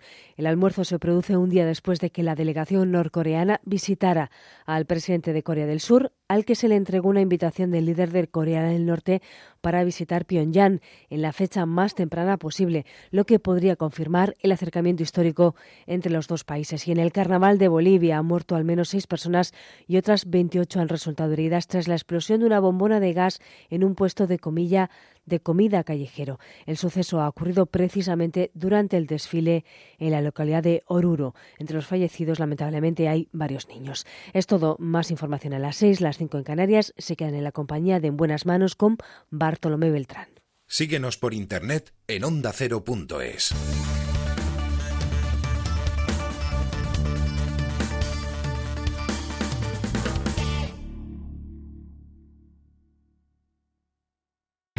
Este domingo a las 3 de la tarde. Arranca y Purúa puso la pelota. Arranca el partido en Riazor. La el Sánchez Pijuán a reventar el epicentro del Comienza el partido en Radio Estadio. Barcelona Getafe, Celta Español, Valencia Levante y atención especial a los encuentros de Segunda División. Este domingo a las 3 de la tarde, Radio Estadio. Héctor Fernández, Javier Ruiz Taboada y las mejores voces del deporte. Te mereces esta radio. Onda Cero, tu radio.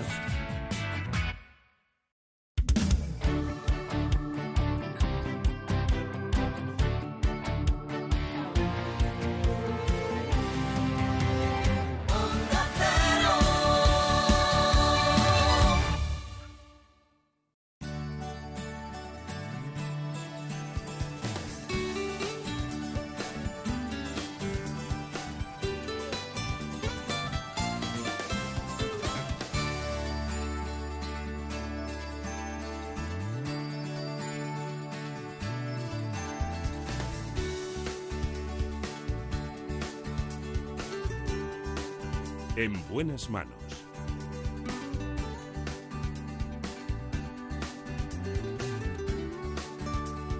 El programa de salud de Onda Cero. Dirige y presenta el doctor Bartolomé Beltrán.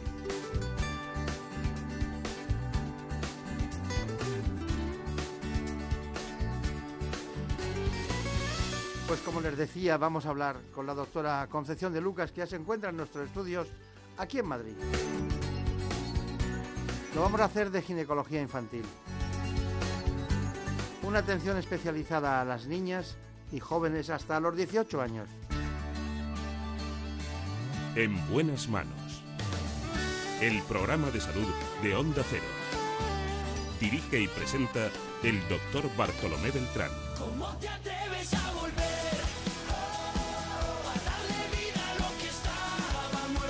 Con estas eh, aportaciones musicales de Daniel Solís no sabemos si nos hemos levantado o nos vamos a la cama.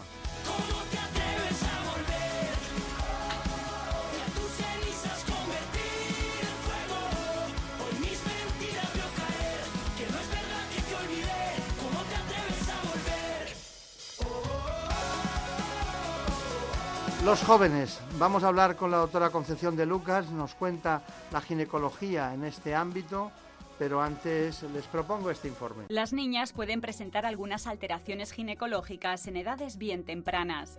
Debido a esta necesidad, surgen las unidades de ginecología infantil y de la adolescencia, destinadas a ofrecer la atención especial, profesional y multidisciplinar que precisan las jóvenes desde la pubertad hasta los 18 años. Los motivos de consulta más frecuentes en esta unidad son las infecciones vulvovaginales, la pubertad precoz, la sinequia vulvar y las alteraciones menstruales. Trastornos que en ocasiones pueden ir asociados a problemas psicológicos o de alimentación, para lo que se precisará de la colaboración de otras especialidades, como la endocrinología o la psicología. Además, se presta especial atención a la prevención, ya que es durante esta etapa cuando se consolidan la mayoría de los hábitos de salud y se ofrece información en materia de contracepción y sexualidad. Bueno, pues aquí estamos con la doctora Concepción de Lucas, que es la jefe de la unidad de ginecología infantil del Hospital Quirón, Quirón Salud, pero en este caso está en Pozuelo, en Madrid. Bueno, eh, empezó esta unidad, nos la anunciaron concretamente en este mes de enero, pero venía mucho tiempo. Ya saben que esto pasa como con las leyes, la, vida cotidiana nos lleva a unas actitudes y unos comportamientos que luego se hacen leyes ¿eh? o normas o algunas otras cuestiones. Aquí pasó lo mismo, los propios compañeros, ella misma, influida por la asistencia a las mujeres más jóvenes, ha acabado siendo la responsable de la unidad concretamente de ginecología infantil. Bueno, eh, casi la veo tan joven que usted podría asistir a, a su propia consulta, ¿no? Pero quisiera saber la edad exactamente de los, de- de los niños, porque creo que la más pequeña que ha visto usted ha sido una niña de dos años. Sí, cierto es, cierto es. En esta unidad, aunque más o menos se le ha llamado eh, ginecología infantil, no solamente incluimos en esa población a las niñas pequeñitas, ¿no? típico que podríamos decir por debajo de 10 años, sino que también es para el adolescente.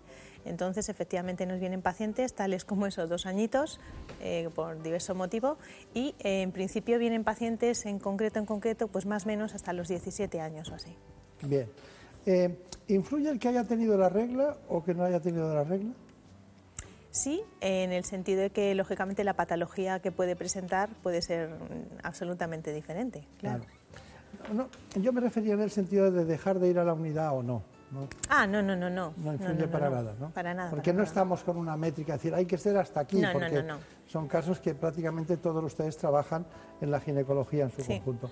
Eh, mire, me, me gustaría que utilizáramos un lenguaje muy coloquial, Sí. porque para que nos entiendan las adolescentes y, claro, por supuesto, sus padres y aquellas personas que estén inquietas por una nieta, por una sobrina o por cualquier... ¿Cuáles serían las patologías más frecuentes? Eh, pues si hemos diferenciado un poquito lo de las niñas más pequeñas y las adolescentes, pues en las niñas pequeñas sería sobre todo, sobre todo, y lo más frecuente con, con diferencia, las infecciones vulvovaginales, o sea, las infecciones en genitales, independientemente de que haya secreción o no, picor, eh, porque a veces son incluso mixtos. En segundo lugar, probablemente eh, es lo que llamamos, pero que está mal dicho yo creo en esa- a las pacientes, lo de coalescencia labial, que simplemente significa que los labios menores, que de base ya están menos desarrollados, tienden como a pegarse y ocluir lo que es la entradita de la vulva. El introito, claro. El introito, sí. Muy y bien. luego quizá eh, lo, lo que sería ya eh, la pubertad precoz, como que la niña se me está haciendo mujer un poquito antes de tiempo. Claro. Eso sería más en la población infantil. Pero lo dicen, lo dicen los... Sí. ¿Por dónde? Eso de hacerse mayor, ¿qué quiere decir? Hacerse mayor. Se me está haciendo mayor antes de tiempo. Pero cuando vemos una mujer que ha nacido en Venezuela o, o en algún lugar de Colombia, pues no decimos nada de eso. No, claro, efectivamente, porque es verdad que hay eh, diferencias étnicas, incluso en la misma familia. Una de las cosas cuando surgen estos problemas en la familia, siempre preguntamos a los padres, pero ¿y usted? ¿Cuándo empezó a desarrollar, en el caso de la mujer, cuándo tuvo su primera regla? Porque tanto por antes como por después también hay una tendencia familiar y habría que des- quizá separarlo de lo realmente patológico. No tenemos que dejar de hablar de muchas cuestiones, de las infecciones vulvovaginales. Ujú. También tenemos, como usted ha comentado, cuando se pegan los labios menores, ¿no? que supongo que en algunos casos incluso pueden necesitar Cirugía. cirugías, ¿no? que da, pero bueno, cirugías.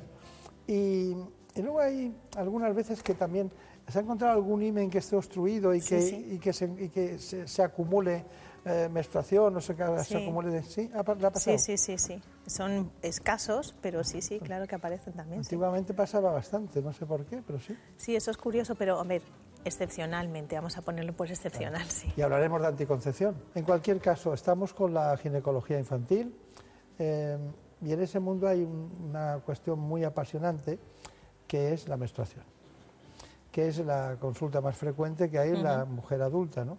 Eh, antes de, de hablar de un síndrome premenstrual o de alteraciones menstruales, ¿cuáles, cuáles son las más frecuentes que usted ve en las adolescentes? Alteraciones menstruales sí. en la adolescencia. Sí, eh, sobre todo que es porque lo, que principalmente este esta población eh, te reclama en la consulta, eh, sobre todo son dudas, porque estamos en la era de la tecnología y ahora lo miramos todo, en internet, entre las amigas y demás, y entonces todo son dudas. No sé si para mí el núcleo principal de, de atención debe ser lo- los padres, ¿vale? La información, internet, está todo en orden, lo que aprenden, pero luego también el profesional. Entonces, en cuanto a las dudas, el cómo me viene la regla, si es normal o no, si es normal la cantidad, que me duele. Entonces, eh, los primeros dos años eh, siempre conviene informarles que eh, es frecuente las alteraciones, sobre todo en cuanto a la frecuencia, ¿vale?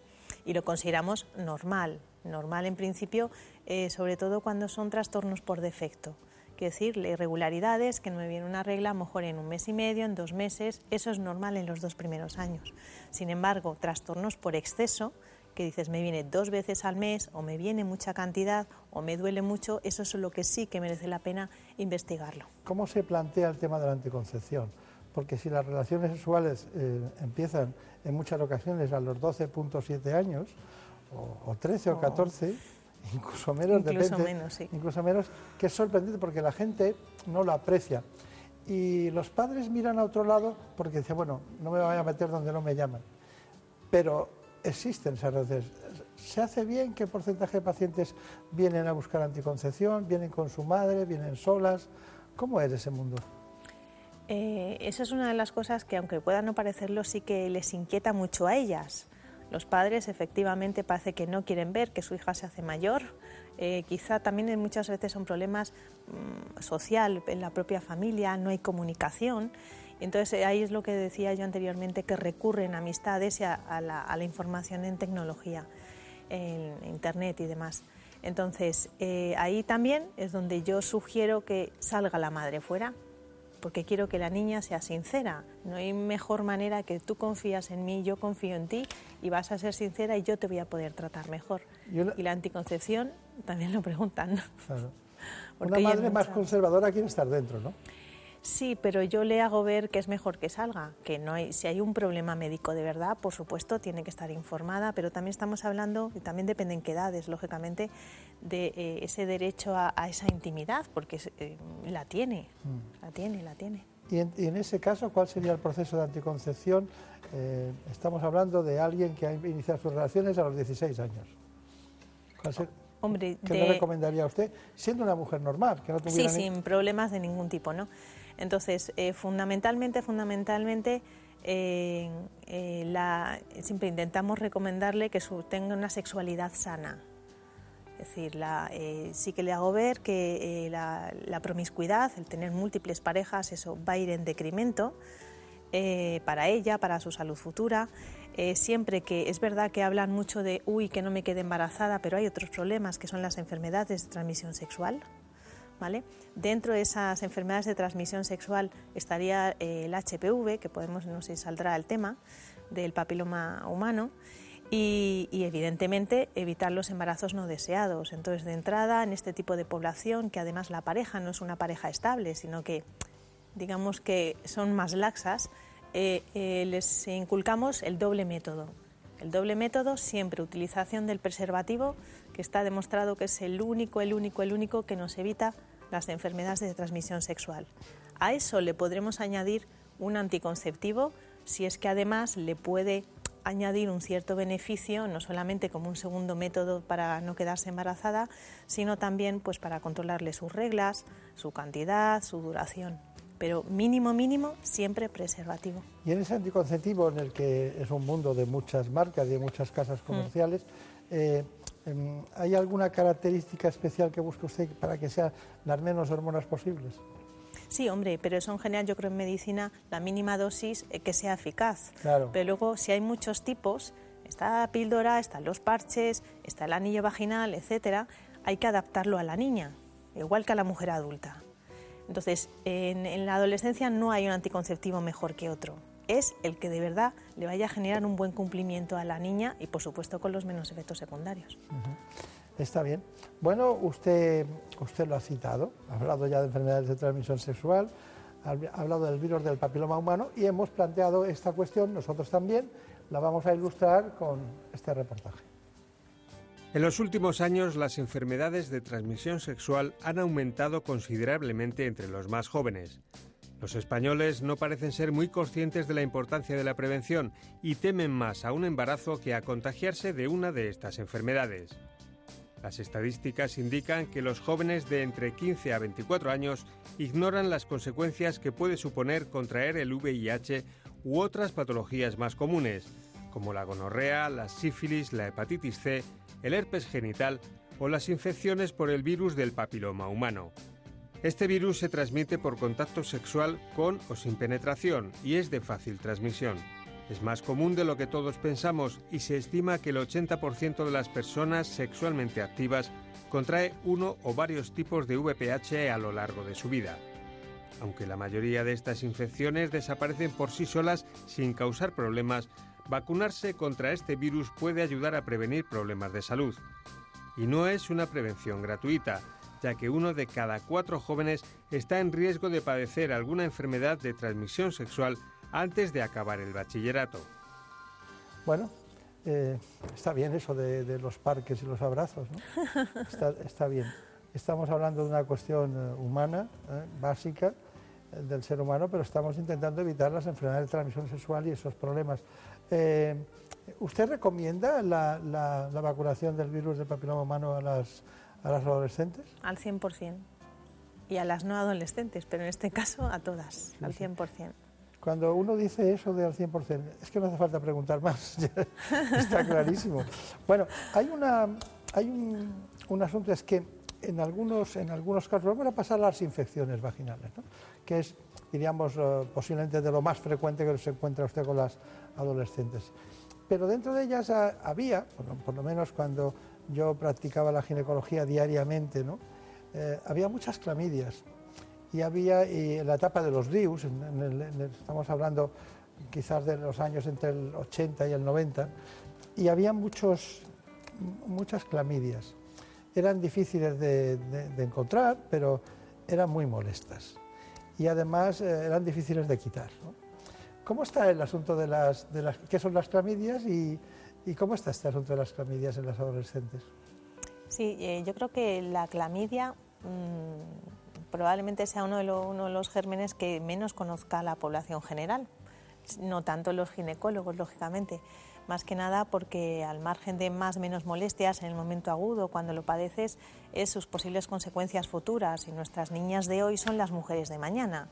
Si esas consecuencias futuras eh, incluye problemas de fertilidad, estamos hablando de que si somos capaces de prevenir clamidia o tratarla precozmente, podremos prevenir problemas de fertilidad en el futuro, con todo lo que eso conlleva. Entonces, eh, en algunos eh, lugares yo voy a empezar en eso a, moverlo en, la unidad, eh, en concreto en Cataluña, están haciendo detección de clamidia en mujeres jóvenes. Eso no significa que a todas las mujeres jóvenes que aparecen en la consulta, obviamente, sino en aquellas que digamos que puedan formar parte de un grupo especial de riesgo, pues aquellas que son de parejas múltiples, que no cumplen un poco lo que hablábamos del doble método, la utilización del preservativo siempre porque eh, es una, infección de única y exclusiva eh, transmisión sexual. Síntomas, pues a veces alteraciones a nivel de secreción vaginal, a veces es un dolor pélvico un poquito inespecífico que siempre atribuyes no, es que estarás ovulando, no es que será la regla. A veces hay que pensar en ella para poder encontrarla porque no es tan fácil. Está claro, está muy claro. Las infecciones vaginales pueden afectar a mujeres de todas las edades, tanto si tienen relaciones sexuales como si no las tienen. Los expertos afirman que prácticamente todas las mujeres sufrirán alguno o varios episodios a lo largo de su vida. De hecho, estos trastornos son un motivo muy frecuente de consulta en atención primaria y en urgencias, y llegan a representar el 20% de las consultas ginecológicas. Cada tipo de infección es causado por un tipo diferente de germen o microorganismo y por lo tanto los síntomas y el tratamiento serán diferentes. Las tres causas más comunes son las infecciones por hongos, la vaginosis bacteriana y la tricomoniasis. Aunque muchas mujeres han oído hablar de las infecciones por hongos como la llamada candidiasis, muchas de ellas no conocen la vaginosis bacteriana, esta se da cuando se altera el equilibrio en la vagina y ciertas bacterias crecen de manera excesiva. Esta infección suele ir acompañada de flujo vaginal, olor, dolor, picazón o ardor. Bueno, eh, eh, son sintomatologías comunes, pero eh, la doctora de Lucas nos tiene que precisar. Vamos a ver. Tipos de infecciones vaginales en adolescentes, las más frecuentes. Podemos tener hongos, ¿no? Podemos tener hongos bueno, podemos tener sí. las, niñas. Luego eh, podemos tener infecciones bacterianas y, luego podemos tener infecciones víricas. Bien, eh, los hongos, blanco, grumoso, ¿no? Mm, se lo saben todas. Sí, porque además... Es la más frecuente. La más frecuente, ¿no? ¿Y qué hace usted en esos casos? ¿Qué tratamiento pone? Hombre, eh, de entrada, pues puesto que tiene unos síntomas muy claros, hacemos un tratamiento en directa sin necesidad de hacer una prueba. Otra cosa es que hemos puesto un tratamiento, que podemos comentarlo para, para ello, eh, y no se me resuelva. Entonces sí merece la pena hacer un cultivo, pero digamos lo hacemos, como decimos nosotros, empírico. Entonces, eh, lógicamente en el tema del adolescente, eh, si ha tenido relaciones, sí que nos permite la utilización de productos vía vaginal sino lógicamente sería oral. Claro. ¿Vale? Entonces, eh, solo antifúngicos, antifúngicos llamados, efectivamente, sí. Bueno, entonces, bien, entonces esto veo que es una cosa que... Pero las bacterias eh, es muy, son más un flujo amarillento, eh, de color, mm, diríamos, amarillento verdoso en alguna ocasión, más blanquecino en otra, pero siempre maloliente, bueno, en general, no sé cómo puede ser alguna otra diferencia con la mujer adulta, pero adolescente, parecido, ¿qué hacemos? Eh, pues primero, mm, ahí sí que yo normalmente sí que hago un, cultivo, porque mm. volvemos ahora mismo, hay ciertos síntomas clínicos que son característicos, entre ellos precisamente no es el picor, es efectivamente como comentaba el olor y demás, les molesta mucho. Y entonces, eh, aparte del tratarlo, es también preguntarle por las, los hábitos higiénicos, ¿vale? Porque a lo mejor cosas tan sumamente obvias como cómo hay que lavarse, cómo hay que limpiarse. hay mujeres que, que se, se, lavan la zona genital de atrás adelante? Todavía. Y eso es lo que me ha ido sorprendiendo. A ver, cuanto más mayores es menos frecuente, pero en las niñas no se lo dicen tanto. ¿Y no, no a nivel cultural tampoco?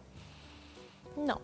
Hombre, a ver, según qué poblaciones, sí, en principio es la que veo yo, no tanto. No. No tanto. O sea que hay que limpiarse de adelante no, no, atrás. Es que es cierto.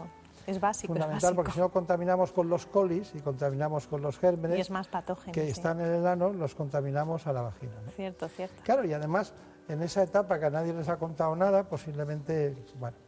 Eh, es muy curioso, digo, nadie, nadie, les ha contado nada porque. Eh, se dan por obvias. Se dan por obvias. Se dan, por, obvias, Bueno, ¿y qué hace usted con las, con los, con los virus cuando ve cuando no es una ni es otra? Si hay infecciones, esas son más, más difíciles, ¿no? El virus del papiloma humano lo podemos solucionar con la vacunación. ¿Pero hay alguna otra patología que pueda usted solucionar? Sí, bueno, y además quería puntualizar que con el tema del, papiloma humano, ese no da síntomas. Se tiene, no se tiene, es verdad que además la población adolescente, en general la población más joven, por debajo de 25 años, es la, incidencia de, en las mujeres es muy alta, pero eso no da síntomas. ¿Cuál sí puede darnos síntomas? El herpes. Yo creo que son muy frecuentes los herpes, ¿no? Sí.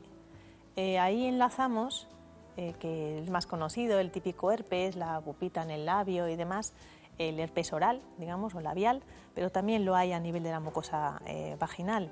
Ahí participaría también un poco las prácticas sexuales, porque hay veces hay colonizaciones de, un, de, la mucosa oral con la, con la vaginal. De la, misma, de la misma manera que hay colonizaciones en la zona oral, que que hay patología laringea o patología cada vez más frecuente. Bueno, y una cuestión que es para nosotros fundamental. Eh, esta unidad, esta unidad eh, que la que usted dirige, que es la unidad de ginecología infantil en el Hospital eh, Quirón Salud de Pozuelo, allí me imagino que tienen un criterio, ¿no? ¿Cuáles son los criterios de organización? O sea, ¿cuáles son los elementos básicos para tener en cuenta cuando alguien organiza un departamento de ese tipo? Hombre, em, primero que estamos hablando de un equipo. Yo creo que nadie puede abarcarlo todo y sobre todo en este tipo de población que se nos mezcla entre lo que es pediátrico, quien no es pediátrica y luego el que estamos hablando de una paciente que biológicamente es diferente a la adulta y a nivel de, personalidad y de, de, cómo le adquieres la confianza también es diferente. Entonces, a nivel calidad humana siempre todos en medicina deberíamos tenerla, pero en este tipo de población más. Entonces la importancia de la confianza y la calidad humana. Y luego la participación de otros compañeros, que eh, la, puede ser que efectivamente la paciente venga directamente enfocada a ti como ginecóloga, pero a veces puede ser el, eh, eh, un psicólogo también puede ser a veces por ciertas alteraciones neurológicas, con tratamientos y demás, también te la derivan. Eh, en el hospital nuestro, además, tenemos una unidad que funciona fenomenal, que es de trastornos alimentarios. Pues eh, pongo este ejemplo porque hace no mucho tuve y es con la idea de que eh, ayudar a la niña a que se dé cuenta del problema. Entonces, yo lo que me acuerdo perfectamente que le dije, digo, mira, no tienes que tener la regla, tenía 16 años. Digo, no tienes que tener la regla, no hace falta, pero sí es un síntoma de que estás bien. Y quieras o no, un enfoque en ese sentido multidisciplinar es, importante. para ayudarlas a encaminarlo. Por supuesto, los principales son ellos, yo soy secundaria, pero la participación en grupo es muy importante. Es lógico. Bueno, pues ya veo que tiene, ha iniciado un, un espacio asistencial en la Comunidad de Madrid que no existía y que la felicito. porque es necesario que las cosas se, empiecen bien. Ese es el punto. Porque se han visto últimas investigaciones de la relación entre el gluten, la intolerancia al gluten, con problemas, eh, diríamos, de alteraciones menstruales. Se está investigando. Hemos visto eh, ovarios poliquísticos más frecuentes que en ese momento se pueden buscar soluciones más ideales, ¿no? más, más, más exhaustivas para solucionar el problema y hay mucho trabajo por delante para la investigación en todos los sentidos. Así que muchas gracias por venir. Un placer. Mucha suerte. Eh, los que se forman en la Fundación Jiménez Díaz como usted, yo les tengo un especial afecto porque recorrer los mismos pasillos siempre une mucho. ¿no? Une mucho, sí. Muchísimas gracias.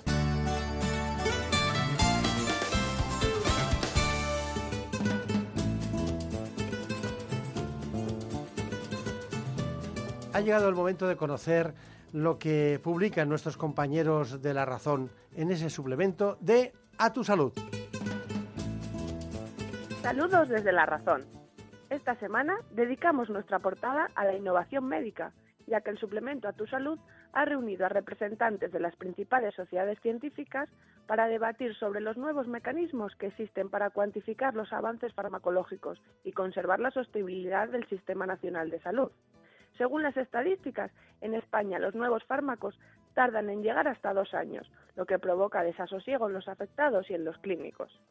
Y con motivo del Día Internacional de la Mujer y la Niña en la Ciencia, entrevistamos a Clotilde Vázquez, jefa del Departamento de Endocrinología y Nutrición del Hospital Universitario Fundación Jiménez Díaz de Madrid, quien nos confiesa que todavía hay un techo de cristal para la mujer científica. Vázquez asegura que para potenciar la ciencia entre los más jóvenes sería necesario cambiar los métodos de aprendizaje y enseñar a partir de preguntas en vez de enunciados. Y en la sección de alimentación hablamos de las verduras congeladas, que son tan sanas como las frescas. De hecho, un reciente estudio confirma que las verduras ultracongeladas tienen en ocasiones incluso más nutrientes que las conservadas en la nevera durante días. Y también contamos qué es Predict Plus Prevent, la nueva calculadora que sirve para medir el riesgo de ansiedad, depresión y alcoholismo. Estos son los tres problemas más prevalentes de la salud mental. Y ahora, a través de una página web, cualquier persona puede comprobar las probabilidades que tiene de padecer alguna de ellas. Y en nuestra contra, entrevistamos a Antonio Otero y Julio Martínez, que acaban de publicar el libro Hospitales, donde cuentan la vida interior del Hospital Regional de Valladolid. Estos son solo algunos de los contenidos. Encontrarán más información en las páginas del suplemento a tu salud y durante toda la semana en nuestra web www.larazón.es. Sin más, que pasen una feliz semana.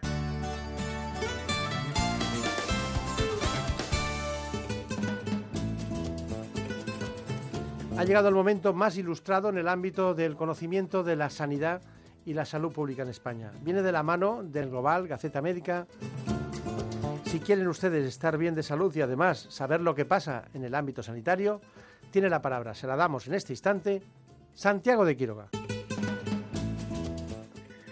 Comenzamos con el repaso de la actualidad sanitaria. El Global nos dice que el Consejo Asesor de Sanidad se reunirá este mes para abordar la cronicidad. Y es que la ministra considera este tema capital y pide a este organismo que ofrezca soluciones de la cronicidad, que es un reto que hay que afrontar, nos vamos a Gaceta Médica con el plan de precisión, ya saben, medicina personalizada, entre otras cosas o entre otras áreas en oncología.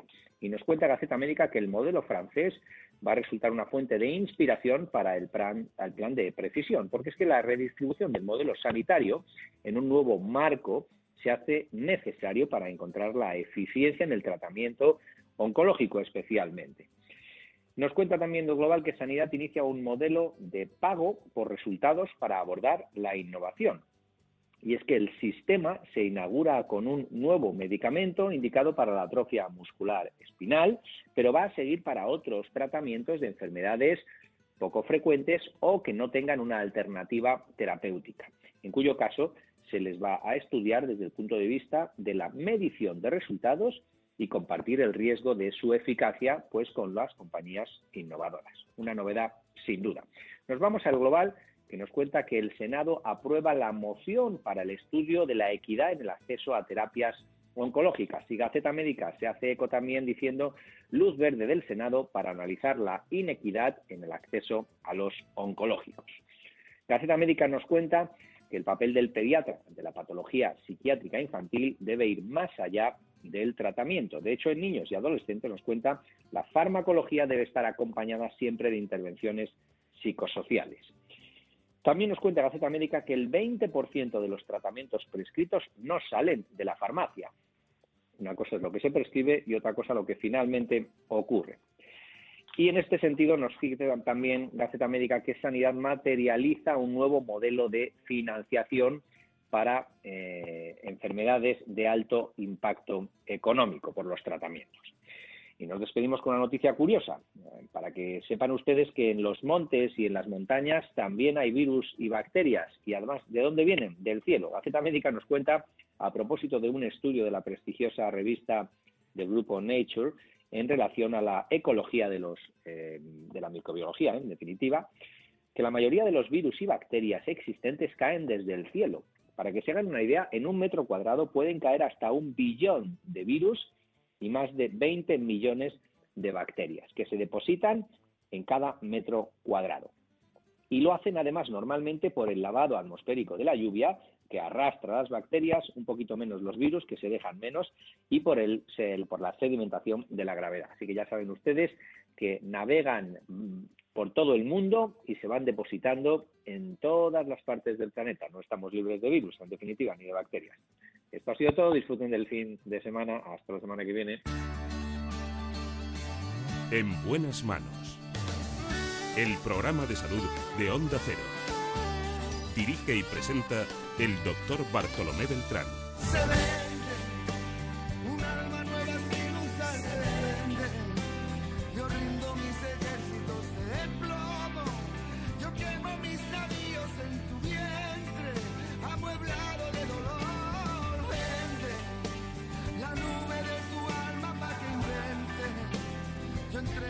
Ahora corresponde este espacio atender lo que se ha dado en llamar la salud de tu corazón.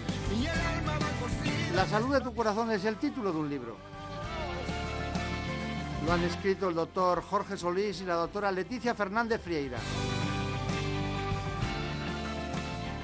Acuérdense de estos nombres. El doctor Solís, que trabaja en el Hospital 12 de Octubre, y la doctora Fernández Freira, que también trabaja como cardiólogo, pero en el grupo HM Hospitales San Chinarro en Madrid.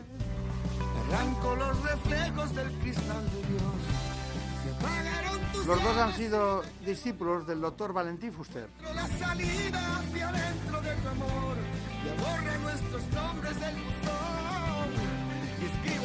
Así que sin más dilación, les propongo este informe. Las enfermedades cardiovasculares son la primera causa de muerte en el mundo y son responsables de más de 17 millones de fallecimientos cada año. Tabaquismo, colesterol elevado, hipertensión, diabetes, obesidad y estrés son los conocidos como factores de riesgo cardiovascular. Además, padecer varios de estos factores no suma, sino que multiplica el riesgo de sufrir un infarto. En España cuidamos poco nuestro corazón Casi la mitad de la población padece más de un factor de riesgo cardiovascular. Los expertos nos alertan sobre la importancia de mantener una buena alimentación, rica en frutas y verduras, ya que la calidad de la dieta influye directamente en la salud de nuestro corazón. También realizar ejercicio físico de forma regular y no fumar son algunos de los hábitos de vida saludable que reducen la incidencia de estas enfermedades. Siguiendo estas directrices y sin medicación, se puede llegar a reducir hasta en un 80% el riesgo de infarto. Bueno, pues la verdad es que ha sido muy interesante para nosotros llegar un día y recibir este libro. Un libro importante porque hacía bastante tiempo que no conocíamos un libro de la altura científica y además la capacidad divulgativa que han tenido los dos especialistas que lo han llevado a cabo. En este caso estamos hablando de las doctoras Leticia Fernández Freira y el doctor Jorge Solís.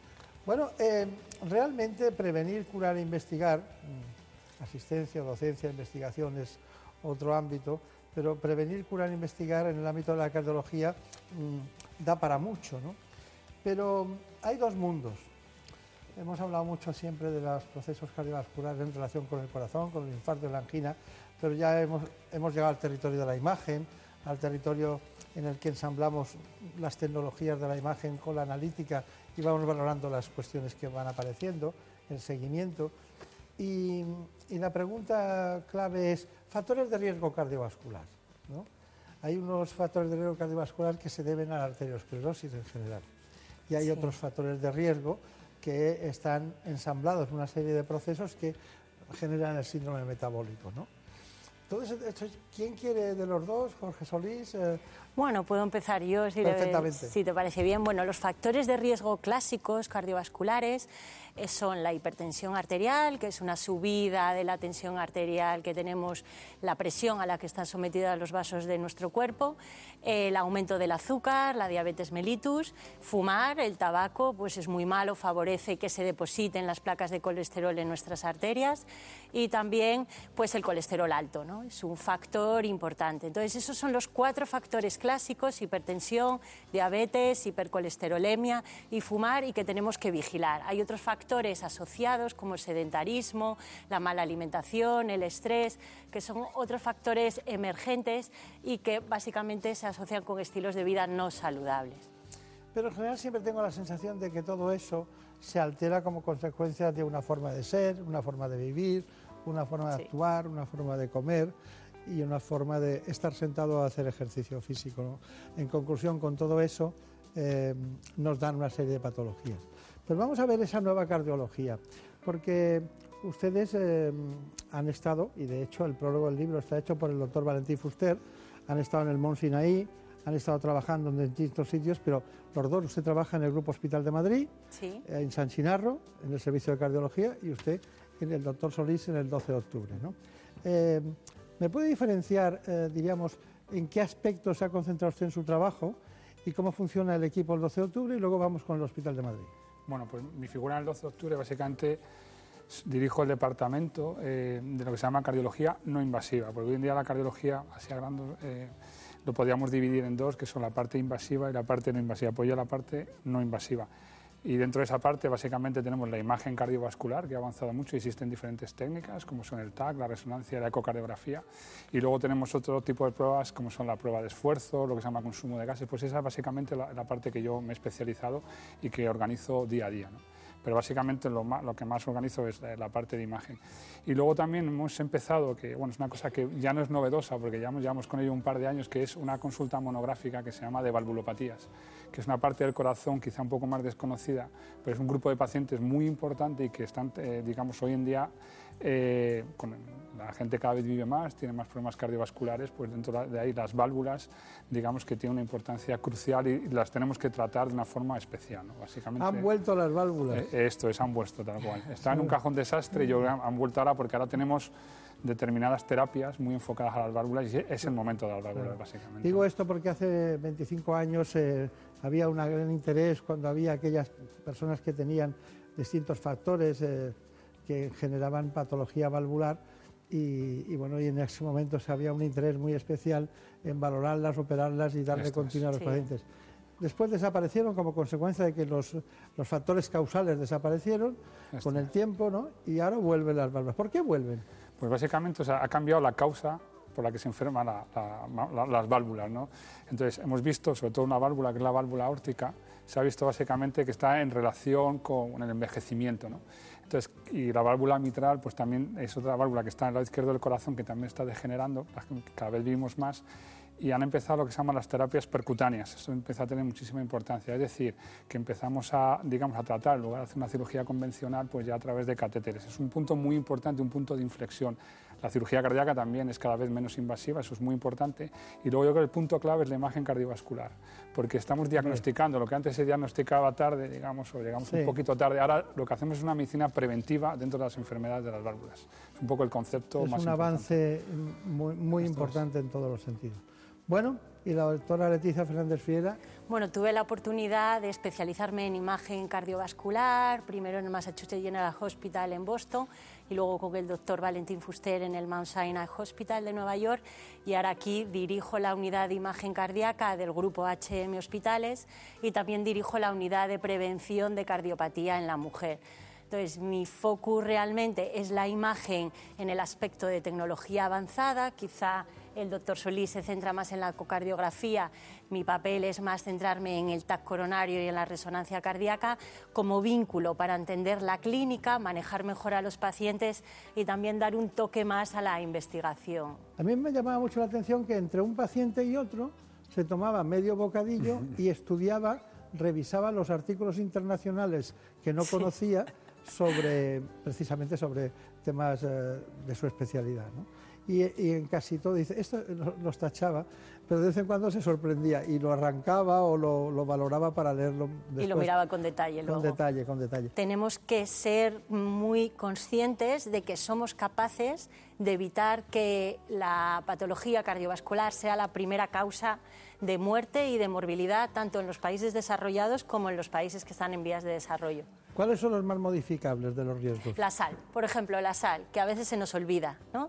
totalmente fuera de nuestra dieta y de nuestra mesa. El doctor Juan Atey, eh, que, está en Santiago de Compostela, como es catedrático, ustedes le conocen, ¿no? Sí. Sí. Siempre está con la sal. Dice, Es que es importantísima y es algo tan sencillo que no podemos olvidar. Las bebidas azucaradas, otra medida también sencilla, la Coca-Cola, la Fanta, bebidas energéticas, que parece que no tienen importancia, eso ya tiene un azúcar añadido frente al azúcar que podemos tomar en nuestra dieta habitual. Pequeñas medidas, pequeños retos diarios que nos pueden ayudar a, a prevenirlo. Entonces el más modificable sería la sal y el azúcar en este momento, y el tabaco, claro. Sí, la dieta también, incidir en el colesterol, las Es que hay carnes en rojas. lados, ¿eh? Azúcar en En todos. Cuando lados. ves algo que da mucha Hasta en, en todos los lados. Bueno, eh, nosotros tenemos, mm, la verdad es que tenemos unas noticias de actualidad que si no les importa las vamos a dar supuesto. enseguida. La primera actualidad es que tenemos un libro que se llama La salud de tu corazón, prevenir, curar, investigar. Prólogo del doctor Valentín Fuster, los doctores Leticia Fernández Frieira, del hospital concretamente del Grupo Hospital de Madrid, San Chinarro, y Jorge Solís, que es del Hospital 12 de Octubre. Solís, ¿de dónde es usted? Yo soy de Madrid. De Madrid. Porque, porque Frie- Frieira es... eh, De es Gijón. De Gijón. Asturiana. Asturiano, bueno, por concretar. Vamos con esa primera noticia de actualidad, que es una vuelta, cómo no, al corazón. Es un descubrimiento histórico. Este grupo de investigadores acaba de dar respuesta a lo que hasta ahora era una incógnita. ¿Cuál es el mecanismo que hace que el corazón se sitúe a la izquierda del cuerpo? Los responsables son unos genes. Lo que hemos encontrado es que hay muchas más células que se desplazan desde la derecha que desde la izquierda, de tal manera que ejercen más presión desde este lado y por lo tanto desplazan el corazón a la izquierda. Órganos como el hígado, el bazo o el corazón nacen en el centro de nuestro cuerpo y luego se desplazan a su posición final durante el desarrollo embrionario. Para esta investigación se ha trabajado con pollos, ratones y también con peces cebra como estos, porque sus embriones son transparentes y es mucho más sencillo ver los movimientos celulares. Lo que hicimos también fue anular la función de estos genes y en este caso veíamos que cuando anul- anulamos la función de estos genes, el corazón se quedaba en el medio. El 50% de las alteraciones en el nacimiento son malformaciones cardíacas. Este descubrimiento es un primer paso que la medicina podrá utilizar en el futuro. Una de las posibilidades es que nos dé una idea mejor de cómo prevenir ciertas enfermedades, cómo curarlas quizás. Investigación 100% española que se ha publicado en la prestigiosa revista científica Nature. Bueno, eh, en realidad lo que nos preocupa hoy, lo que más es la salud de tu corazón, Y entonces a instancias de los especialistas que están aquí, que han querido, ya han notado aquí, descubrir, ser constante, conocer, responder, entender, reconocer, saber y aprender e incluso explorar mediante el libro todo aquello que está en torno al corazón. El TAC, por ejemplo, es muy bueno, como se ha explicado, para ver las arterias del corazón, es no invasivo y es muy rápido. Lo único que sí que emite un grado de radiación, entonces no se puede hacer a todo el mundo y de una forma eh, Continua y permanente. y permanente. Claro. Eh, la resonancia cardíaca dura más tiempo, es no invasiva también, pero como depende de un imán, no emite radiación, entonces es a priori más segura. Entonces, es tecnología que requiere que una- el cardiólogo haya tenido pues, una formación especial, pero que está a uso para los cardiólogos que también están aprendiendo. Hay más sinceridad en la nueva medicina, ¿no? Yo creo que sí. Hay más, se explica más y se se, explica más. y se concretan más las cosas y los protocolos son más. No es la subjetividad de, de aquel- de aquella experiencia clínica, que está muy bien, porque lo que tienen ustedes es muy bueno, pero si no hay experiencia clínica de cómo acaba el paciente y no ven la historia, también sería muy malo, ¿no? Sí, no, hay que hacer seguimiento, porque se aprende mucho siguiendo al paciente y viéndolo periódicamente. Claro, o sea que tienen reuniones periódicas de la experiencia que aporta usted al, al cardiólogo, la que el cardiólogo le indica al cirujano y después cuando el paciente se recupera y se rehabilita, vuelve y lo ven todos, ¿no? Lo pueden... Sí, sí, sí, totalmente. Es cada vez más trabajo en grupo y cada vez también los pacientes demandan más información. Entonces nosotros tenemos la responsabilidad de estudiar bien lo que estamos haciendo y de poder hacer sencillo al paciente lo que hacemos. Claro. Bueno, eh, nosotros, su hospital, el grupo Suyo Hospital es, privado, eh, al servicio público pero vamos a ir a un hospital eh, ahora, concretamente es un hospital público, el 12 de octubre de Madrid. Y si le parece, vamos a hacer una transición, ya que usted está aquí, por lo que es su jefe de servicio, que es el doctor Fernando Rivas, porque allí ha estado con él concretamente Javier Sanz. Hemos avanzado muchísimo en, en, lo que son nuevas técnicas de imagen y de diagnóstico, inclusive de diagnóstico molecular. Trabajamos activamente y cada vez tenemos tratamientos más eficaces, menos agresivos y que se pueden dar a más población. ¿Qué es lo lógico? Lo lógico es que los pacientes no lleguen, no lleguemos ahí. Lo lógico sería trabajar antes. De hecho, todas las áreas, cardiólogos brillantes y, terriblemente comprometidos, como el doctor Fuster, ha ido cambiando su objetivo de investigación a las pautas de intervención en la población general, antes de que seamos enfermos o cuando estamos enfermos pero de una manera que todavía no lo percibimos. Vamos a ir eh, a lo que llamamos la medicina personalizada, que es la traducción de la medicina customizada. Cada persona es distinta, esto que se ha dicho, que cada paciente es un mundo, es auténtico y es real. Entonces, cada persona tiene una forma diferente de enfermar. Entonces, y una forma diferente de recibir tratamiento. Vamos a esa medicina personalizada. ¿Qué quiere decir esto? Vamos a tener que trabajar profundamente en el diagnóstico molecular que hace que cada persona sea distinta porque lo lleva en su propio código. Yo creo que ese va a ser el futuro de la medicina y ya lo estamos viendo en muchísimas áreas. Nosotros trabajamos en miocardiopatías en este sentido o en pacientes que tienen arteriosclerosis especialmente agresiva y que puede detectarse pronto y por lo tanto intervenir antes. Medicina personalizada, cardiología personalizada. Bueno, pues esto es lo que nos contaba el doctor Fernando Arribas en relación con, la cardiología y con el futuro y ha mezclado todos los conceptos eh, hacia dónde vamos. Pero no nos olvidamos del doctor Solís y su ecocardiografía. Bueno, básicamente un ecocardiograma es una técnica no invasiva que nos permite ver la anatomía del corazón. No solamente la anatomía, sino también cómo funciona. ¿eh? Estas cavidades que se ven aquí abajo son las aurículas y, bueno, estos movimientos que vemos aquí eh, corresponden a las válvulas, la válvula mitral y la válvula aórtica este caso eh, a la izquierda tendríamos el ventrículo derecho. Eh, si no, podemos utilizar la técnica de Doppler con color para ver básicamente eh, la dirección de la sangre. Aparecen dos colores bien marcados, que son el azul y el rojo, y en función de si se acerca lo que tenemos aquí, que lo tiene Juan Felipe, donde tenemos el traductor, aparecerá de un color u otro. Eh, cuando tenemos un flujo turbulento, en lugar de aparecer un color rojo y azul, aparecerá un mosaico de colores y esto está relacionado con las estenosis de las válvulas, con las insuficiencias y es una forma muy visual de ver eh, pues, si tiene alguna patología de las válvulas. En función de la patología del paciente nos iremos centrando más pues, en estudiar lo que es el músculo del, corazón, el miocardio, o si tiene alguna afectación de la válvula, una eh, valvulopatía. ¿no? Hay que hacer un estudio completo del corazón, pero muy enfocado, muy individualizado a la patología y al tipo de paciente que estamos examinando en ese, momento. La ecocardiografía, como estamos viendo, son máquinas relativamente pequeñas que tienen ruedas y las podríamos llevar a cualquier parte del hospital, lo cual es una, la movilidad es una de las ventajas con respecto a otras técnicas como puede ser el taco o la resonancia. ¿Qué patología podemos ver con el eco? Todas, todas y cada una las podemos estudiar. No tiene radiación tampoco, con lo cual eh, es una ventaja con respecto a la técnica como puede ser el TAC. Eh, podemos hacerlo repetidas, eh, repetidas, veces en el seguimiento de los pacientes que tengan una determinada patología sin ningún, problema al ser eh, no invasiva. Con lo cual podemos ir comparando estadios muy iniciales con estadios más, terminales de una determinada enfermedad. Es muy útil la práctica clínica porque también las tenemos muchas veces, el, cardiólogo pasa a consulta y al mismo tiempo tiene la máquina en la consulta, con lo cual, aparte de explorar al paciente y por supuesto hablar con él, intentar entender en esa conversación cuál es la patología del paciente, pues puede tener un ecocardiograma y nos da muchísimas más pistas y nos puede dar, llegar en una sola visita y tenemos un ecocardiograma, pues tener un diagnóstico en una, como digo, una única visita y con eso el paciente se va eh, básicamente con un diagnóstico hecho o con un tratamiento puesto. ¿no? O yo creo que son las ventajas de hoy en día de, de la ecocardiografía con respecto a otras técnicas.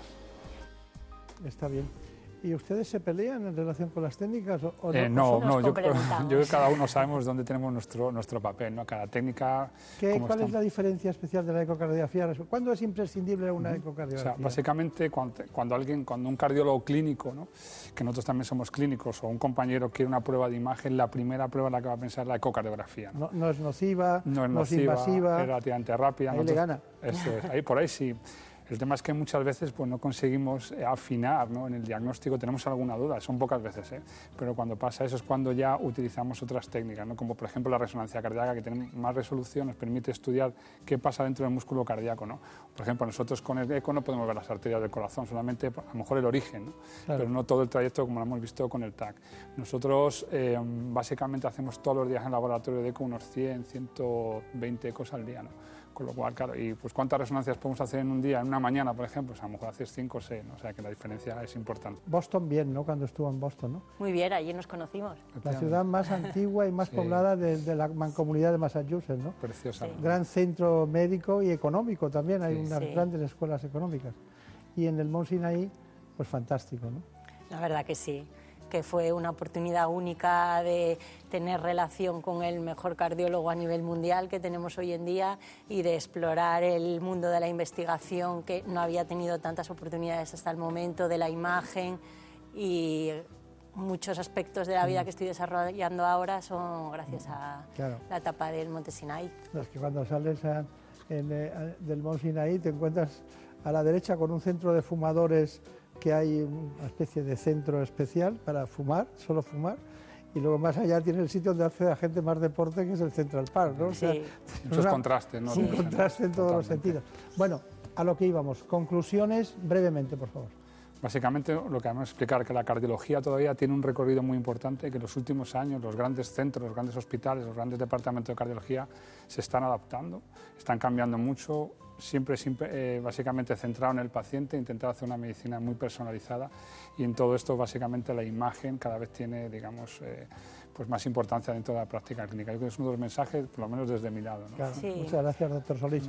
Doctora Altiza Fernández Friera, ¿usted qué opina? ¿Cuál es su conclusión? Sí, eh, hacer buen uso de la imagen, de toda esta tecnología que tenemos, saber en qué patologías tenemos que usar cada una de ellas y cómo usarla y no olvidarnos de que el corazón de la mujer puede tener un infarto igual que el del hombre y por eso tenemos que tener a raya los factores de riesgo. Muy bien. Bueno, hemos estado trabajando sobre este libro y ustedes están tan entusiasmados con su trabajo que no han hecho ninguno de los dos ninguna referencia al libro. Bueno. Este es el valor del libro. El que están en su trabajo y lo escriben gente que ve pacientes cada día como ustedes. Muchas gracias y mucha suerte. Muchas gracias. Muchas y a todos ustedes indicarles que bueno, es un placer ver cómo avanzan las nuevas tecnologías y al paso de ellas las aprenden los grandes, jóvenes y no tan jóvenes especialistas que se han formado en los mejores centros del mundo. Muchas gracias y hasta pronto. En buenas manos. El programa de salud de Onda Cero. Dirige y presenta el doctor Bartolomé Beltrán. Por un beso tuyo, contigo me voy. No me lo pregunto,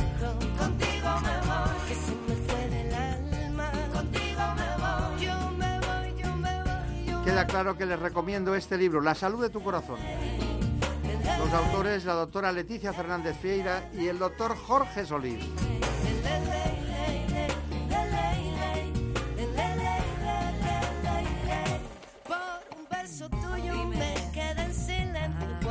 Y es que hace falta mucho calor, mucho calor de la salud para aguantar tantos fríos.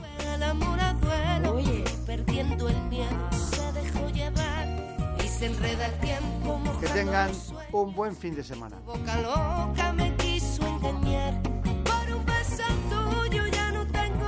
Que sean felices. Ya saben que la producción ha sido, como siempre, de la mano de Marta López Llorente. En la realización, codirigiendo el programa, Daniel Solís.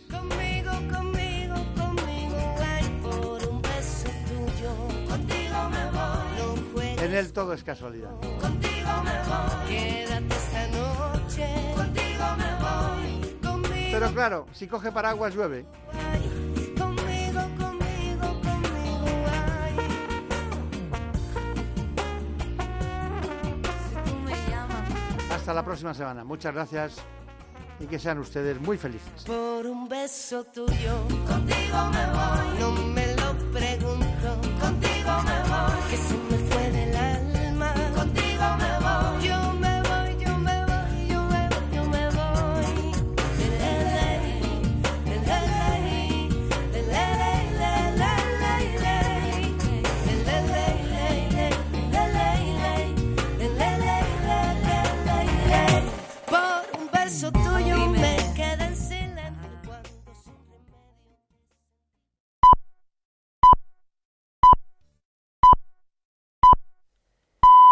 Son las seis, las cinco en Canarias.